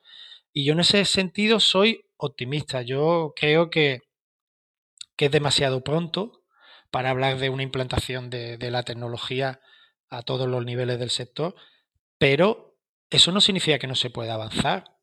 se puede avanzar y, se puede hacer que, bueno, que cada vez trabajemos, trabajemos mejor, pero nuestra filosofía es eso, es ir paso a paso e intentando, pues bueno, apostar ventajas competitivas a nuestros usuarios, ¿no? Un poco, no sé si otra vez, perdona, no sé si he respondido un poco a la pregunta, pero realmente nosotros pensamos de esa manera, ¿no? Es decir, eh, lógicamente cuando llegamos a una empresa siempre nos encontramos gente más ávida de ese cambio tecnológico y gente que no, no es tan partidaria, pero precisamente esa persona que no es tan, tan partidaria, pienso que hay que escucharla porque eh, va a tener mucho que decir, ¿no? Pienso que hay que tener un poco un equilibrio, ¿no? Estamos llegando al final. Muy bien. Y lo estás haciendo francamente bien. Pues me alegro. Eh, el final, como siempre, pues tiene que ser apoteósico.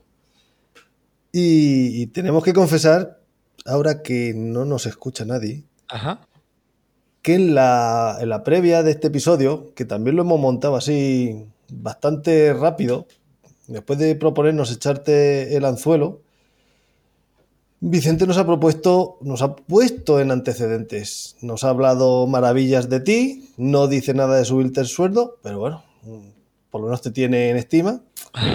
E incluso nos ha propuesto tirarte de la lengua porque tu visión pues es la de un profesional que se basa en la experiencia de muchos años de dirección de equipo, de ensayo y error, de flujo de trabajo y de tremenda capacidad crítica constructiva y autocrítica. Mm, que no tienes miedo al cambio, que estás continuamente probando y obviamente pues tiene el respaldo de una grandísima empresa, que, a mí no me gusta llamar la empresa porque es una familia que está decidida a evolucionar. Eh,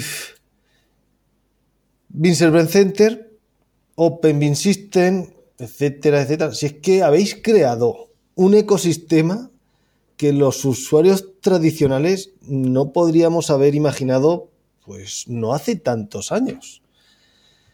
Tú que conoces al director de desarrollo, ¿qué tiene en mente ahora mismo? ¿Hacia dónde está mirando el director de desarrollo de CIPE? ¿Cómo ves el mundo de la construcción dentro de unos años? ¿Todo el mundo contables en las obras en lugar de estar manchados? ¿Qué querría haber creado Zipe para entonces? ¿Un ¿Tecnología Blade Runner? ¿Cómo nos imaginas trabajando a los técnicos? Y, te lo preguntamos cuando aún la mayoría de técnicos siguen, bueno, o seguimos empleando herramientas CAD y en lo que os atañe a vosotros, pues el 80-90% del pueblo llano con los tradicionales CIPECAD y CIPEME. ¿Hacia dónde miras? ¿Qué tenéis en mente? Bueno, supongo que te referirás a un futuro lejano, porque desde luego lo que yo tengo en mente ahora mismo es eh, la salida de la versión de este año, ¿no? A corto plazo. Pero desde luego, eh, a largo plazo, yo pienso que, la, evolución del sector tiene que llevar pues a la implantación de, de la tecnología BIM una tecnología que sea amigable, que facilite las cosas y que tenga unos resultados realmente transformadores en el, en el sector. Eh, es decir, yo pienso que el BIM en nuestro sector lo que va a significar como resultado tangible va a ser pues una mayor precisión en el modelado de los edificios, de manera que, bueno, pues que, que los edificios sean, se proyecten con mucha más calidad pero sobre todo también va a significar la incorporación de las nuevas tecnologías al sector, todos estos temas que estamos viendo ahora mismo un poco al comienzo, como es la realidad aumentada o, bueno, todos estos modelos gráficos. Esta, eh, eh, yo, pienso que en un futuro eh, el tema de efectivamente de que siendo un poco radical, los planos ya no van a ser la forma de comunicación entre los profesionales pienso que la comunicación va a ser digital 100%, pienso que la tablet o el o dispositivo, porque claro, eh, tampoco sabemos la tecnología que nos ofrecerá en el futuro, pero desde luego el sector de la construcción hoy en día se está quedando un poquito atrás en cuanto al uso de estas nuevas tecnologías y pienso que, el BIM está aquí para, para, ayudarnos a eso. Entonces, ¿cómo me, me imagino yo el futuro? Pienso que a lo que queremos llegar todos es a tener unos modelos muy precisos de las obras que vamos a hacer para que realmente eh, esos errores que se cometen en obras y, eso, esa cantidad de energías que se gastan en sacar una obra adelante, pues se vayan reduciendo y desde luego la, convertir al sector nuestro, que como tú bien dices, pues ha quedado un poquito atrás, porque seguimos usando eh, herramientas CAD, eh, seguimos usando el Excel, seguimos utilizando el ordenador como una calculadora gorda y no como una herramienta de verdad tecnológica, pienso que eso va a cambiar en los próximos años. Pienso que eso eh, efectivamente va a ser así. Es decir, vamos a trabajar en equipo, vamos a trabajar en la nube, vamos a trabajar con modelos de precisión y vamos a trabajar de una manera mucho más efectiva. Yo lo veo así. Eh, y eso yo creo que yo creo que eso es imparable, ¿no? Y, es verdad que a, nuestro sector le toca ya. Sí, ha, ha, habido sectores que ya han adoptado las nuevas tecnologías hace ya muchos años y nosotros nos estamos quedando atrás. Y yo creo que, bueno, pues esa situación es hay que cambiarla. Entonces tú llegas a imaginar a arquitecto y aparejador con unas Oculus Rift mirando un espacio vacío y replanteando, eh, pintando en el aire y que los dos estén viendo lo mismo y el jefe de obra al lado con una tablet que también lo esté controlando y entendiendo, marcando, como te digo, en el aire con azulete? Yo pienso que sí. Haciendo un simple replanteo. Yo pienso que sí. También hay una frontera muy importante en el tema de, de los dispositivos de la, de la captación de la realidad, porque claro, Ahora, ¿qué pasa? Ahora yo tengo un modelo estupendo, pero ¿cómo contrasto yo qué es lo que han hecho? ¿no? Pues en eso también estamos trabajando. Temas como infografías, nubes de puntos, escaneado, eh, drones, comparación de modelos virtuales con la realidad yo pienso que es un tema que apasionante que nosotros ahora mismo estamos invirtiendo esfuerzo en desarrollar este tipo de tecnología, ¿no? Y yo creo que eso puede cambiar el entorno eh, de una obra y ya no, no creo que sea mucho tiempo, porque a fin de cuentas a nadie se le escapa que si yo tengo un modelo, un modelo de proyecto de precisión hecho en, en mi ordenador, pues lo puedo poner allí en, obra y verlo y ver qué cosas falta, qué cosas quedan, automatización de todos esos procesos. No sé, yo pienso que también el sector de la, de la construcción, que como decíamos, se ha quedado un poquillo atrás, ya no en el uso de, de, las nuevas tecnologías, sino, en el, sino como impulsor de las nuevas tecnologías. Hoy en día la tecnología eh, en el sector civil, desde luego, la mueven los, yo pienso que los videojuegos sobre todo, ¿no? Y yo creo que el sector, nuestro sector, tiene que ser algo que fuerce a que la tecnología se, se desarrolle. O sea, no solo ser un usuario de la tecnología, sino demandar mayor capacidad de proceso, dispositivos nuevos, etcétera, ¿no? Temas como, por ejemplo, escáneres de nube de puntos, que hasta hace poco era una cosa como muy de ciencia ficción, pues ya con el tema de la infografía, oye, vamos a ver cómo queda esto, ¿no? Pero yo creo que ese es el papel que le corresponde a nuestro sector, que tiene una componente tecnológica evidente. Hemos llegado al final del cuestionario. Has agotado las preguntas, las has pasado con 10 o más. Y no sé si te gustaría añadir algo en tu particular vista, visión del mundo BIM, de la programación, que tanto comenta Vicente, aunque ya lo has dejado muy, muy claro y, tenemos constancia de, de, la coherencia y de la idea que tenéis en esa santa casa. Bueno, yo pienso que hemos abordado muchos temas y, pienso que ya, pues, eh, yo creo que, que entrar más a fondo en los temas ya sería irnos un poquito a, temas ya excesivamente técnicos, incluso a nivel de programación, ¿no? Pero indudablemente, prácticamente todo lo que hemos visto eh, no es una teoría, es decir, tiene una plasmación en código que estamos escribiendo hoy en día y bueno, yo pienso que entrar más a fondo, por ejemplo, pues antes hablaba de pasada la diferencia entre un programa BIM y un programa OpenBIM. Eso parece una cosa que son un juego de palabras, ¿no? Pero realmente tiene efecto en cómo escribe el software, ¿no? Y, yo pienso que eso va a suponer una reconversión del sector. De hecho, ya la estáis viendo en nuestro catálogo de productos. Pero yo, como he dicho antes, mm, eh, entrar más en detalle de algunas cosas, yo eh, podríamos entrar, pero yo creo que es, entrar ya en cosas demasiado técnicas que no, no merece la pena, pero sí que es verdad que, todas las cosas que hemos hablado aquí al final tienen un reflejo en, la actividad diaria del equipo de desarrollo y eso es tangible y, y, también, bueno, pues en un momento dado, pues, pues si queréis más adelante, pues comentar alguna herramienta en concreto, cómo se ha hecho o alguna cosa, pues podemos entrar en más detalle con alguno de estos temas. ¿Lo dejamos para una tercera entrega con la casa Cipe? Pues yo estoy encantado, o sea, sin ningún problema. Pues si a vosotros os parece, quedamos si lo veis de interés. Es por no hacer el programa más largo, porque ya conocemos al ángel profesional. Nos gustaría conocer algo del ángel personal. Muy bien. ¿Te atreves? 24 pues preguntitas rápidas. 24, madre mía. venga. Son de sí o no y si quieres extenderte. Ah, venga, pues dispara, va.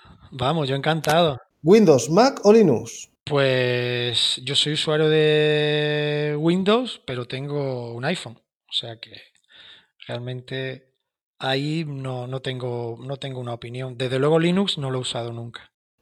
¿Y dentro de Windows eres de Explorer, de Firefox o de Chrome? A mí me gusta Google, como compañía me gusta. ¿Y en el bolsillo llevas iOS o Android? iOS.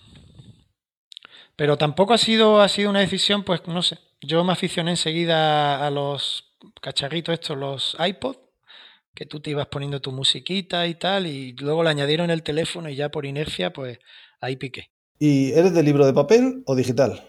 Yo de papel, de papel. Un libro me parece... ¿No ves, Marco, un tío que sabe valorar? Un objeto venerable. Un hay que tocarlo. sí, sí. Por, e, por, por eso deben estar en el altar correspondiente, no en una estantería en mi casa. Exacto.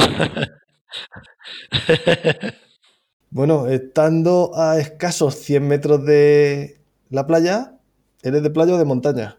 Pues la verdad que me gustan las dos cosas. No, no sabría decir, me gusta en verano la playa y en, y en invierno la, la montaña, ¿no? O sea que realmente me gusta estar al aire libre, la verdad.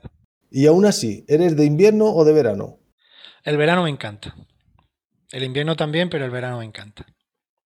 Simplemente por la duración del día, creo que ya no hay nada más que hablar. Exacto. ¿Carnívoro, pescadívoro o verdivívoro? Eh, me gusta mucho el pescado, la verdad. Un buen pescado lo prefiero a una buena carne. Vino o cerveza, depende del momento, tira más por uno que por otro. La verdad que me gustaría decir que soy más de vino, pero si analizo mi consumo, gana la cerveza, por goleada. ¿Y a la hora del desayuno? ¿Con leche o solo? El café a mí me afecta mucho, lo tengo que moderar. Ahora viene cuando Marco y yo nos ponemos la sonrisa pícara. La tortilla con o sin cebolla. Pues la verdad que prefiero con cebolla. José es un hombre pragmático y con criterio, lo viene demostrando durante toda la entrevista. ¿Era necesaria esta pregunta? Eh, no te voy a responder, no vamos a quedar mal en antena. Sigue. ¿Tu color favorito? ¿El rojo cipe? Pues la verdad que no sé. Yo diría que el azul. ¿Y la película que más veces has visto y no te cansas de ver? Pues no sé. Eh, la verdad que es que yo soy mucho de repetir películas. Es decir, a mí cuando la gente me dice, no, ya, ya, la he visto, yo digo, pero bueno, pues y, te y no te ha gustado, porque si te ha gustado, pues la vuelves a ver, ¿no? Pero bueno, así una película entrañable, la saga de la Guerra de las Galaxias, lógicamente es una película que no te cansas de ver porque una, además para mí... Espera, espera, que, volvemos... Espera que volvemos a lo de la tortilla con cebolla o sin cebolla. Las precuelas, la, del 4 al 6, del 1 al 3... Pues mira, al principio me gustaban las tres primeras, pero luego con el tiempo también las otras. Y al final ya me da igual, la veo, es, una, es un entretenimiento y, y ya está. Y la verdad que cuando las ves pasadas están bien hechas todas. Muy bien. La canción que te anima es... Pues no sé, es decir, yo es que me gusta mucho la música, pero vamos, yo soy muy ochentero, lógicamente. Mis grupos pues son Dire Strike, Rosy Music, en fin, son grupos de esa época, ¿no? Un clásico, Sultan of Swing, es un clásico para mí. ¿En la versión de Alchemy del 94? Del 84, perdón. Sí, sí, también. Ese libro que tienes en la estantería que te lo has leído tantas veces es... Bueno, pues me he leído varias veces El Padrino, es un libro muy entretenido y que me gusta mucho, la narrativa que tiene. ¿Y un héroe? Que puede ser real o de ficción o ambos. Bueno, pues a lo mejor, no sé, pero vamos, a mí mm, me parece que, por ejemplo, yo hay, hay algunos, hay personas que admiro y desde luego parece un tópico, pero a mí Rafa Nadal me parece un tío de otra galaxia. O sea, me parece una persona admirable en todos los aspectos, ¿no? Muy buena elección, no se ha comentado esa línea de heroicidad. Insisto, un hombre pragmático y con criterio. Sí, señor, Rafa. Ese lugar que tanto te gusta. Pues la verdad que para mí un sitio muy entrañable es Melilla. Para mí Melilla es un sitio que me gusta ver porque yo pasé ahí mi infancia y mi adolescencia y es un sitio para mí entrañable. Y la comida con la que te chupan los dedos es... Me encantan los arroces alicantinos. Mm, ¿Y a quién no? Me encantan. Son unos artistas, de verdad. Un dos en uno. Tu peor defecto y tu mejor virtud. Mi peor defecto, pues no sé. Yo creo que mi peor defecto puede ser un poco el mal humor. ¿no? Es decir, algo que no, realmente no me gusta de mí. Es decir, creo que me cabreo más de lo que debería, ¿no? Y algo que no me gusta, ¿no? Y si tengo que decirte alguna virtud, pues no sé. Eh, quizás lo opuesto. También soy una persona bastante cariñosa y apegada a los demás, ¿no? Y yo eso lo veo como una virtud. Es decir, no me da, no me da pudor eh, mostrar afecto, ¿no? Y creo que eso, pues, es como la otra cara de la moneda, pero bueno, siempre intentaremos cambiar ese equilibrio, ¿no? Si no hubieras sido ingeniero o estuvieras en informática, en desarrollo, ¿qué hubieras sido? ¿Qué hubieras hecho? Pues mira, yo aparecí en el mundo de la ingeniería porque yo realmente quería ser ingeniero de sonido. Yo mi puesto de trabajo soñado en la adolescencia era estar en una mesa de mezcla en un concierto de Direct O sea que yo realmente iba por ahí. Eso era lo que quería hacer yo. Me quería ingeniero de sonido que se llama. Efectivamente. Y lo que pasa que un día vi allí el departamento de estructura, vi unos programas allí y allá me enganché. El BIM Podcast que con el que más has disfrutado, estoy casi seguro de saber la respuesta. Bueno, vamos a ver, yo he, oído parcialmente algunos podcasts, yo ya te comenté que realmente ¿No eres seguidor habitual? No seguidor de, no soy seguidor de la, del tema divulgativo BIM, realmente no soy seguidor. Prefiero eh, por, mi trabajo, porque es, es, tan amplio que realmente creo que, que, no podría absorber toda la información que se está generando. Pero a raíz del contacto con vosotros, pues he estado escuchando trozo y tal, he visto cosas interesantísimas y desde luego la, intervención esta del, del, otro día, el episodio 24, me pareció un punto de vista interesantísimo eh, hay cosas que no comparto, pero la esencia de esa tecnología BIM o esa visión de la tecnología BIM como algo que hay que darle un poquito de tiempo, me encanta. Y en ese aspecto me pareció una entrevista, vamos, eh, increíble. Me pareció todo súper acertada, súper acertada la entrevista en general. ¿Y si escuchas podcast, los, los que recomendarías son? Pues la verdad que no oigo, no oigo podcast. La verdad que no, yo soy más de yo soy más de YouTube y cosas así, pero, pero de podcast no, la verdad que no. Pues te has concluido. Pues estupendo. Javier tiene algo que preguntarte por ahí. Yo, iba a decirle, yo también soy gran fan de YouTube, así que si hay algún canal específico que, que nos quieras recomendar. Bueno, yo es que YouTube lo utilizo bastante para temas eh, de formación y bueno, soy realmente, pero o sea, yo por ejemplo, pues cuando quieres aprender algo, pues lo buscas y siempre encuentras ahí algo de material interesante, pero no, no soy seguidor así de canales en concreto. Lo utilizo pues para entretenerme y, ya está. También es una buena... Fantástico, entonces. Pues yo, yo te quería preguntar, que esta pregunta la suele hacer José, pero ya que nos has soltado ahí, yo creo que José se estaba mordiendo la lengua cuando lo has dicho. Y es que a nosotros nos gusta pues que los invitados que vengan, pues si puede ser en la medida de, sus posibilidades, pues que nos den algún tipo de, primicia, ¿no?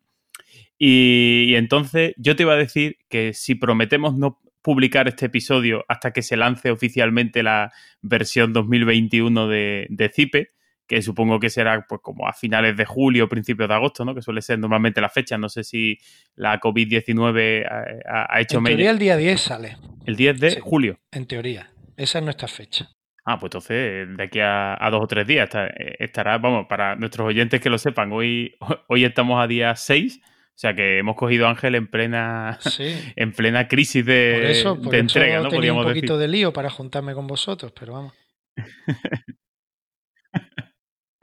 Pues bueno, alguna. Venga, pues entonces, como seguramente va, a salir antes, eh, si nos puedes explicar alguna cosita, alguna novedad, ese nuevo modelador de arquitectura, alguna cosilla de lo que te sientas especialmente orgulloso de, esta nueva versión. Sí, porque si vais a sacar un, IFC Builder super vitaminado, una competencia Revilla Allplan, le dan por saco a estos dos y a la formación que estoy haciendo con ellos y os lo compro. Os compro dos. Bueno, vamos a ver, yo el producto que hemos desarrollado estoy súper orgulloso, hemos hecho un modelador arquitectónico, el nombre todavía no lo tenemos decidido, en principio es CIPE Arquitecture, porque pensamos que expresa la idea muy simple, el programa de CIPE de arquitectura, pero eh, cuidado, es un programa que está diseñado para integrarse en el flujo de trabajo, no, no quiere entrar en competencia con Revit y con. Porque, claro, estos programas son programas de. son programas muy potentes, desarrollados a lo largo de los años. Nosotros este programa lo hemos hecho en meses.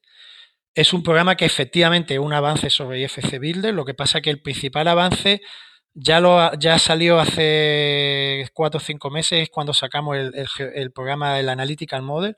Este programa lo que nos ha permitido es de porque IFC Builder es realmente un programa que hace dos cosas y por lo tanto no hace ninguna bien. O no todo lo bien que se podría hacer, ¿no? El, el IFC Builder hace un modelo arquitectónico que además quiere ser un modelo analítico. ¿Eso qué ocurre? Pues significa que IFC Builder no puede modelar nada que no pueda, digamos, de lo que no pueda crear un modelo analítico. Esa unión entre esas dos funcionalidades la deshicimos en el mes de febrero, que sacamos el, el Open Analytical Model, que nos permite crear un modelo analítico a partir de un IFC cualquiera y por lo tanto ahora sacamos un programa de arquitectura que ya no tiene esa, esa, esa tara, digamos, ¿no? Entonces un programa que se ha hecho en un tiempo récord, un programa muy sencillito, un programa que no tiene limitación en cuanto a la geometría, pero obviamente es una primera versión que tendrá que desarrollarse. Pero ciertamente nosotros lo publicamos no con el espíritu de competir contra los grandes modeladores del, del mercado, por lo menos hoy por hoy. Desde luego el espíritu hoy por hoy oye, tenemos un modelador mejor que IFC Builder, claramente mejor, porque aborda temas como la formación dependiente, muros cortinas, recintos multiplanta, piscinas, eh, cubiertas inclinadas, eh, no sé, tiene, es, un programa bastante completo. Es mejor que IFC Builder, es un programa que mejorará en los próximos meses, bueno, le iremos incorporando más funcionalidad, pero bueno, yo estoy muy orgulloso del equipo de desarrollo porque tened en cuenta que estamos trabajando en nuestra casa. Y hemos sacado eh, dos versiones realmente excepcionales. La versión que sacamos primera en el confinamiento y esta. Y desde luego el programa de, arquitectura para nosotros es, es, una apuesta muy, muy estratégica, porque lo que estamos intentando es que nuestros clientes pues tengan un modelador y desde luego, al igual que IFC Builder, es un programa gratuito. Pues yo estoy con la mía, vosotros llevaréis vuestro cuaderno de bitácora, vuestra ruta, pero estoy con la mía, que si CIPE decide crear, generar un gran modelador partiendo de cero, la gran secta que tenemos detrás, que tenéis detrás, de la que yo me incluya, pasamos por el aro y cambiamos a, a CIPE Arquitecture 2, es, que, tienes que tener en cuenta, por ejemplo, que, nuestro programa de arquitectura nunca va a tener eh, la introducción de un conducto de aire acondicionado, por ejemplo, porque para eso ya tenemos nuestro programa de conductos. Tampoco va a tener la introducción de un pilar de hormigón, porque para eso ya está CPK. Es decir, nuestro modelador geométrico es un trozo de lo que es un modelador geométrico al uso. Es decir, es un programa de plataforma, es un programa para integrarse con, con otros programas como una capa más.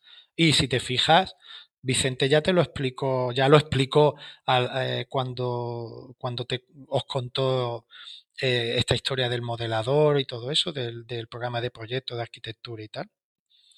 Pero es lo que digo, es decir, es un programa que se integra, es decir, no vamos a hacer un programa para introducir las tuberías de fontanería, porque para eso ya está nuestro CIP Plumbing, ¿no? Y desde luego a mí es el programa que más, más ilusión me hace. No, que iba a hacer simplemente una puntualización, que cuando tú dices que lo habéis hecho en casa, no es la santa casa a la que se refiere José cuando se refiere a, las oficinas de CIPE, sino que lo habéis hecho desde vuestra casa porque vosotros seguís teletrabajando todo sin contacto físico.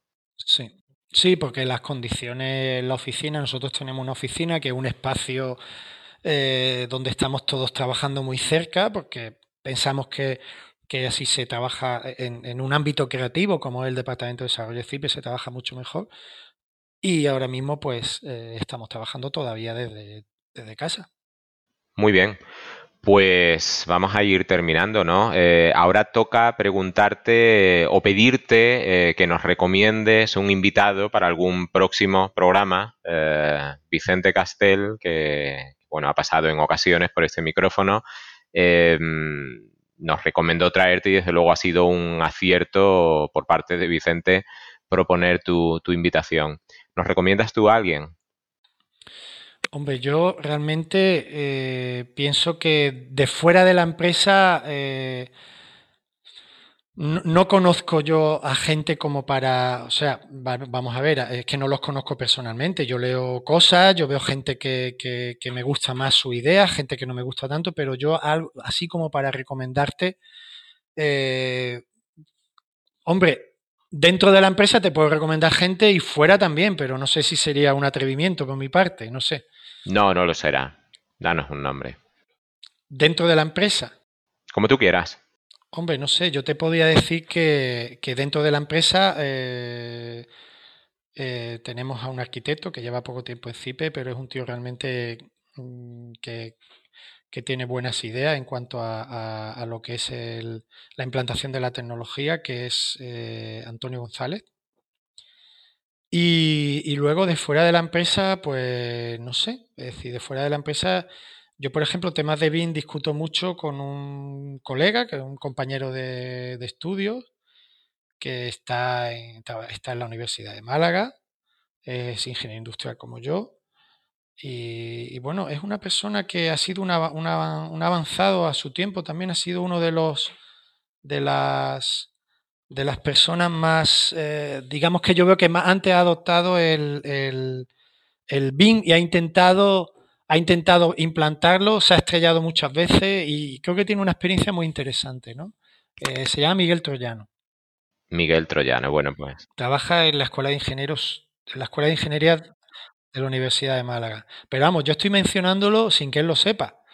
Entonces no, sé yo si le va a sentar mal o tal, pero a mí es que me parece una persona que tiene una, unas ideas súper interesantes y, a mí yo muchas veces me voy a tomar un café con él allí y, a veces él ni, él ni se da cuenta, pero, pero me está dando muchas ideas y, compartiendo información porque somos compañeros de estudio y, bueno, me parece un punto de vista muy interesante. Además, él está relacionado también con el tema de la estructura, el tema de control de obra y todo eso y tiene una visión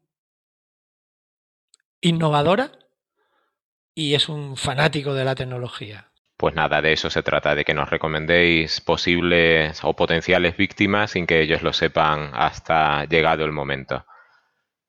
Javier. Sí, pues ya, ya lo tengo aquí. Tengo hasta el número de teléfono de su despacho, que esto de internet es una maravilla.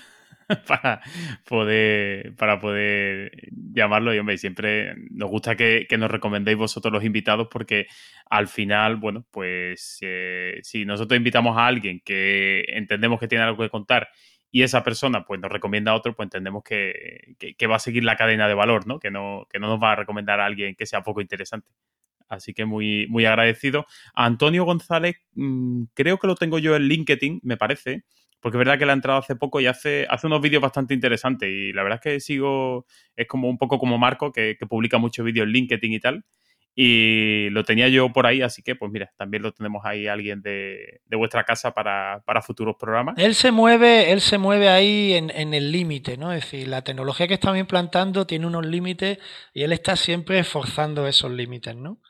Entonces, bueno, a mí me parece también una persona que tiene una visión interesante de, del tema. Y es, un gran profesional, por supuesto. Pues, pues fantástico. Y bueno, pues yo por mi parte tenía poco más que añadir. No sé si, si Marco o José se les ha quedado ahí alguna cosita, o a ti mismo, Ángel, alguna cosa que, te haya que hayas querido decir, que en estas casi dos horas que llevamos ya de, grabación, que espero que no, se te hayan hecho demasiado pesadas y, y te hayas sentido a gusto. Pues realmente lo que me queda por decir es daros las gracias por la oportunidad que me dais de contar un poco mi historia. Eh, de bueno, y bueno, que la, no sé, yo he estado muy a gusto y, la verdad que, que, no sé, que ha estado todo muy bien y sobre todo, pues eso, la oportunidad que me da y la confianza de, de hombre, pues eh, viendo la calidad de la gente que habéis, que habéis entrevistado por aquí, me siento, vamos, súper bien de haber podido participar. Has estado inmenso. Pues sí, así que, no sé, ¿alguna cosita más que queráis añadir, eh, Marco o José? No, yo aunque sea una frase de despedida, ¿os habéis dado cuenta que todos los monólogos comienzan con una pregunta? Hombre, es que hay que eh, preguntarse de sabio, es como cuestionarse, como decía en Westworld, no sé si alguna habéis visto esa serie, eh, como decía, are you, como decía, te, no me sale la, pregunta ahora, de, te con, te con, ay, no me sale, te cuestionas la, no sé qué, de tu realidad, como la naturaleza de tu realidad, ¿no? No decía algo así. Eso es de ser inteligente. Y los monólogos, por regla general, suelen ser, bueno, suele ser un humor así. Bueno, hacer una buena pregunta, hacer una buena pregunta es, es una buena pregunta es resolver un problema al 90% ya. Una confesión voy a hacer yo, por la coincidencia. Eh, bueno, ya sabéis que yo tengo esa bis musical, eh, la música aparece en la cara B de mi currículum y por eso utilizo eh, de avatar en las redes pues una foto que me parece muy maja en el color gris, rojo y tal. No sé si Ángel habrá visto hoy que hoy le he solicitado amistad en LinkedIn. Pues estoy casi seguro, ahí aparezco tocando el bajo que lo que estaba tocando en ese momento era Sultan of Swing. Ahí cerrando el círculo. Ah, pues mira qué bien. Gran canción. Pues, pues yo creo que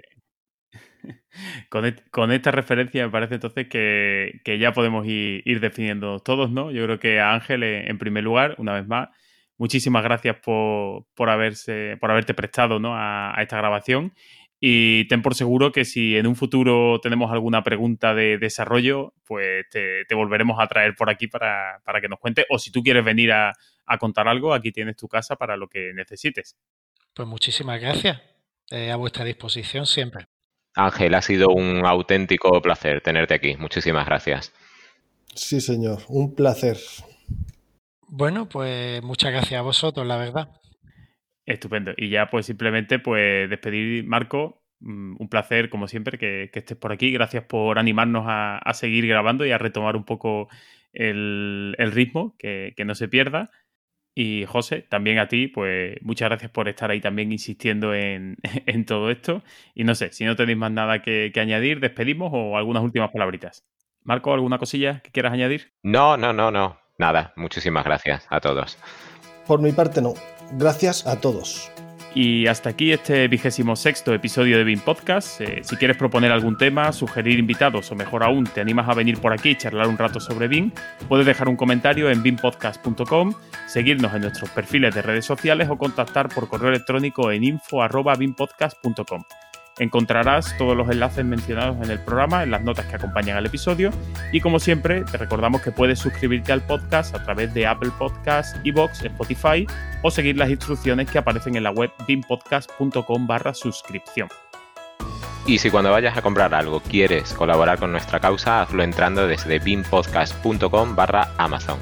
No te costará más y a nosotros nos dejará unos centimillos que nos ayudarán a seguir con este proyecto. Un saludo y hasta el próximo episodio.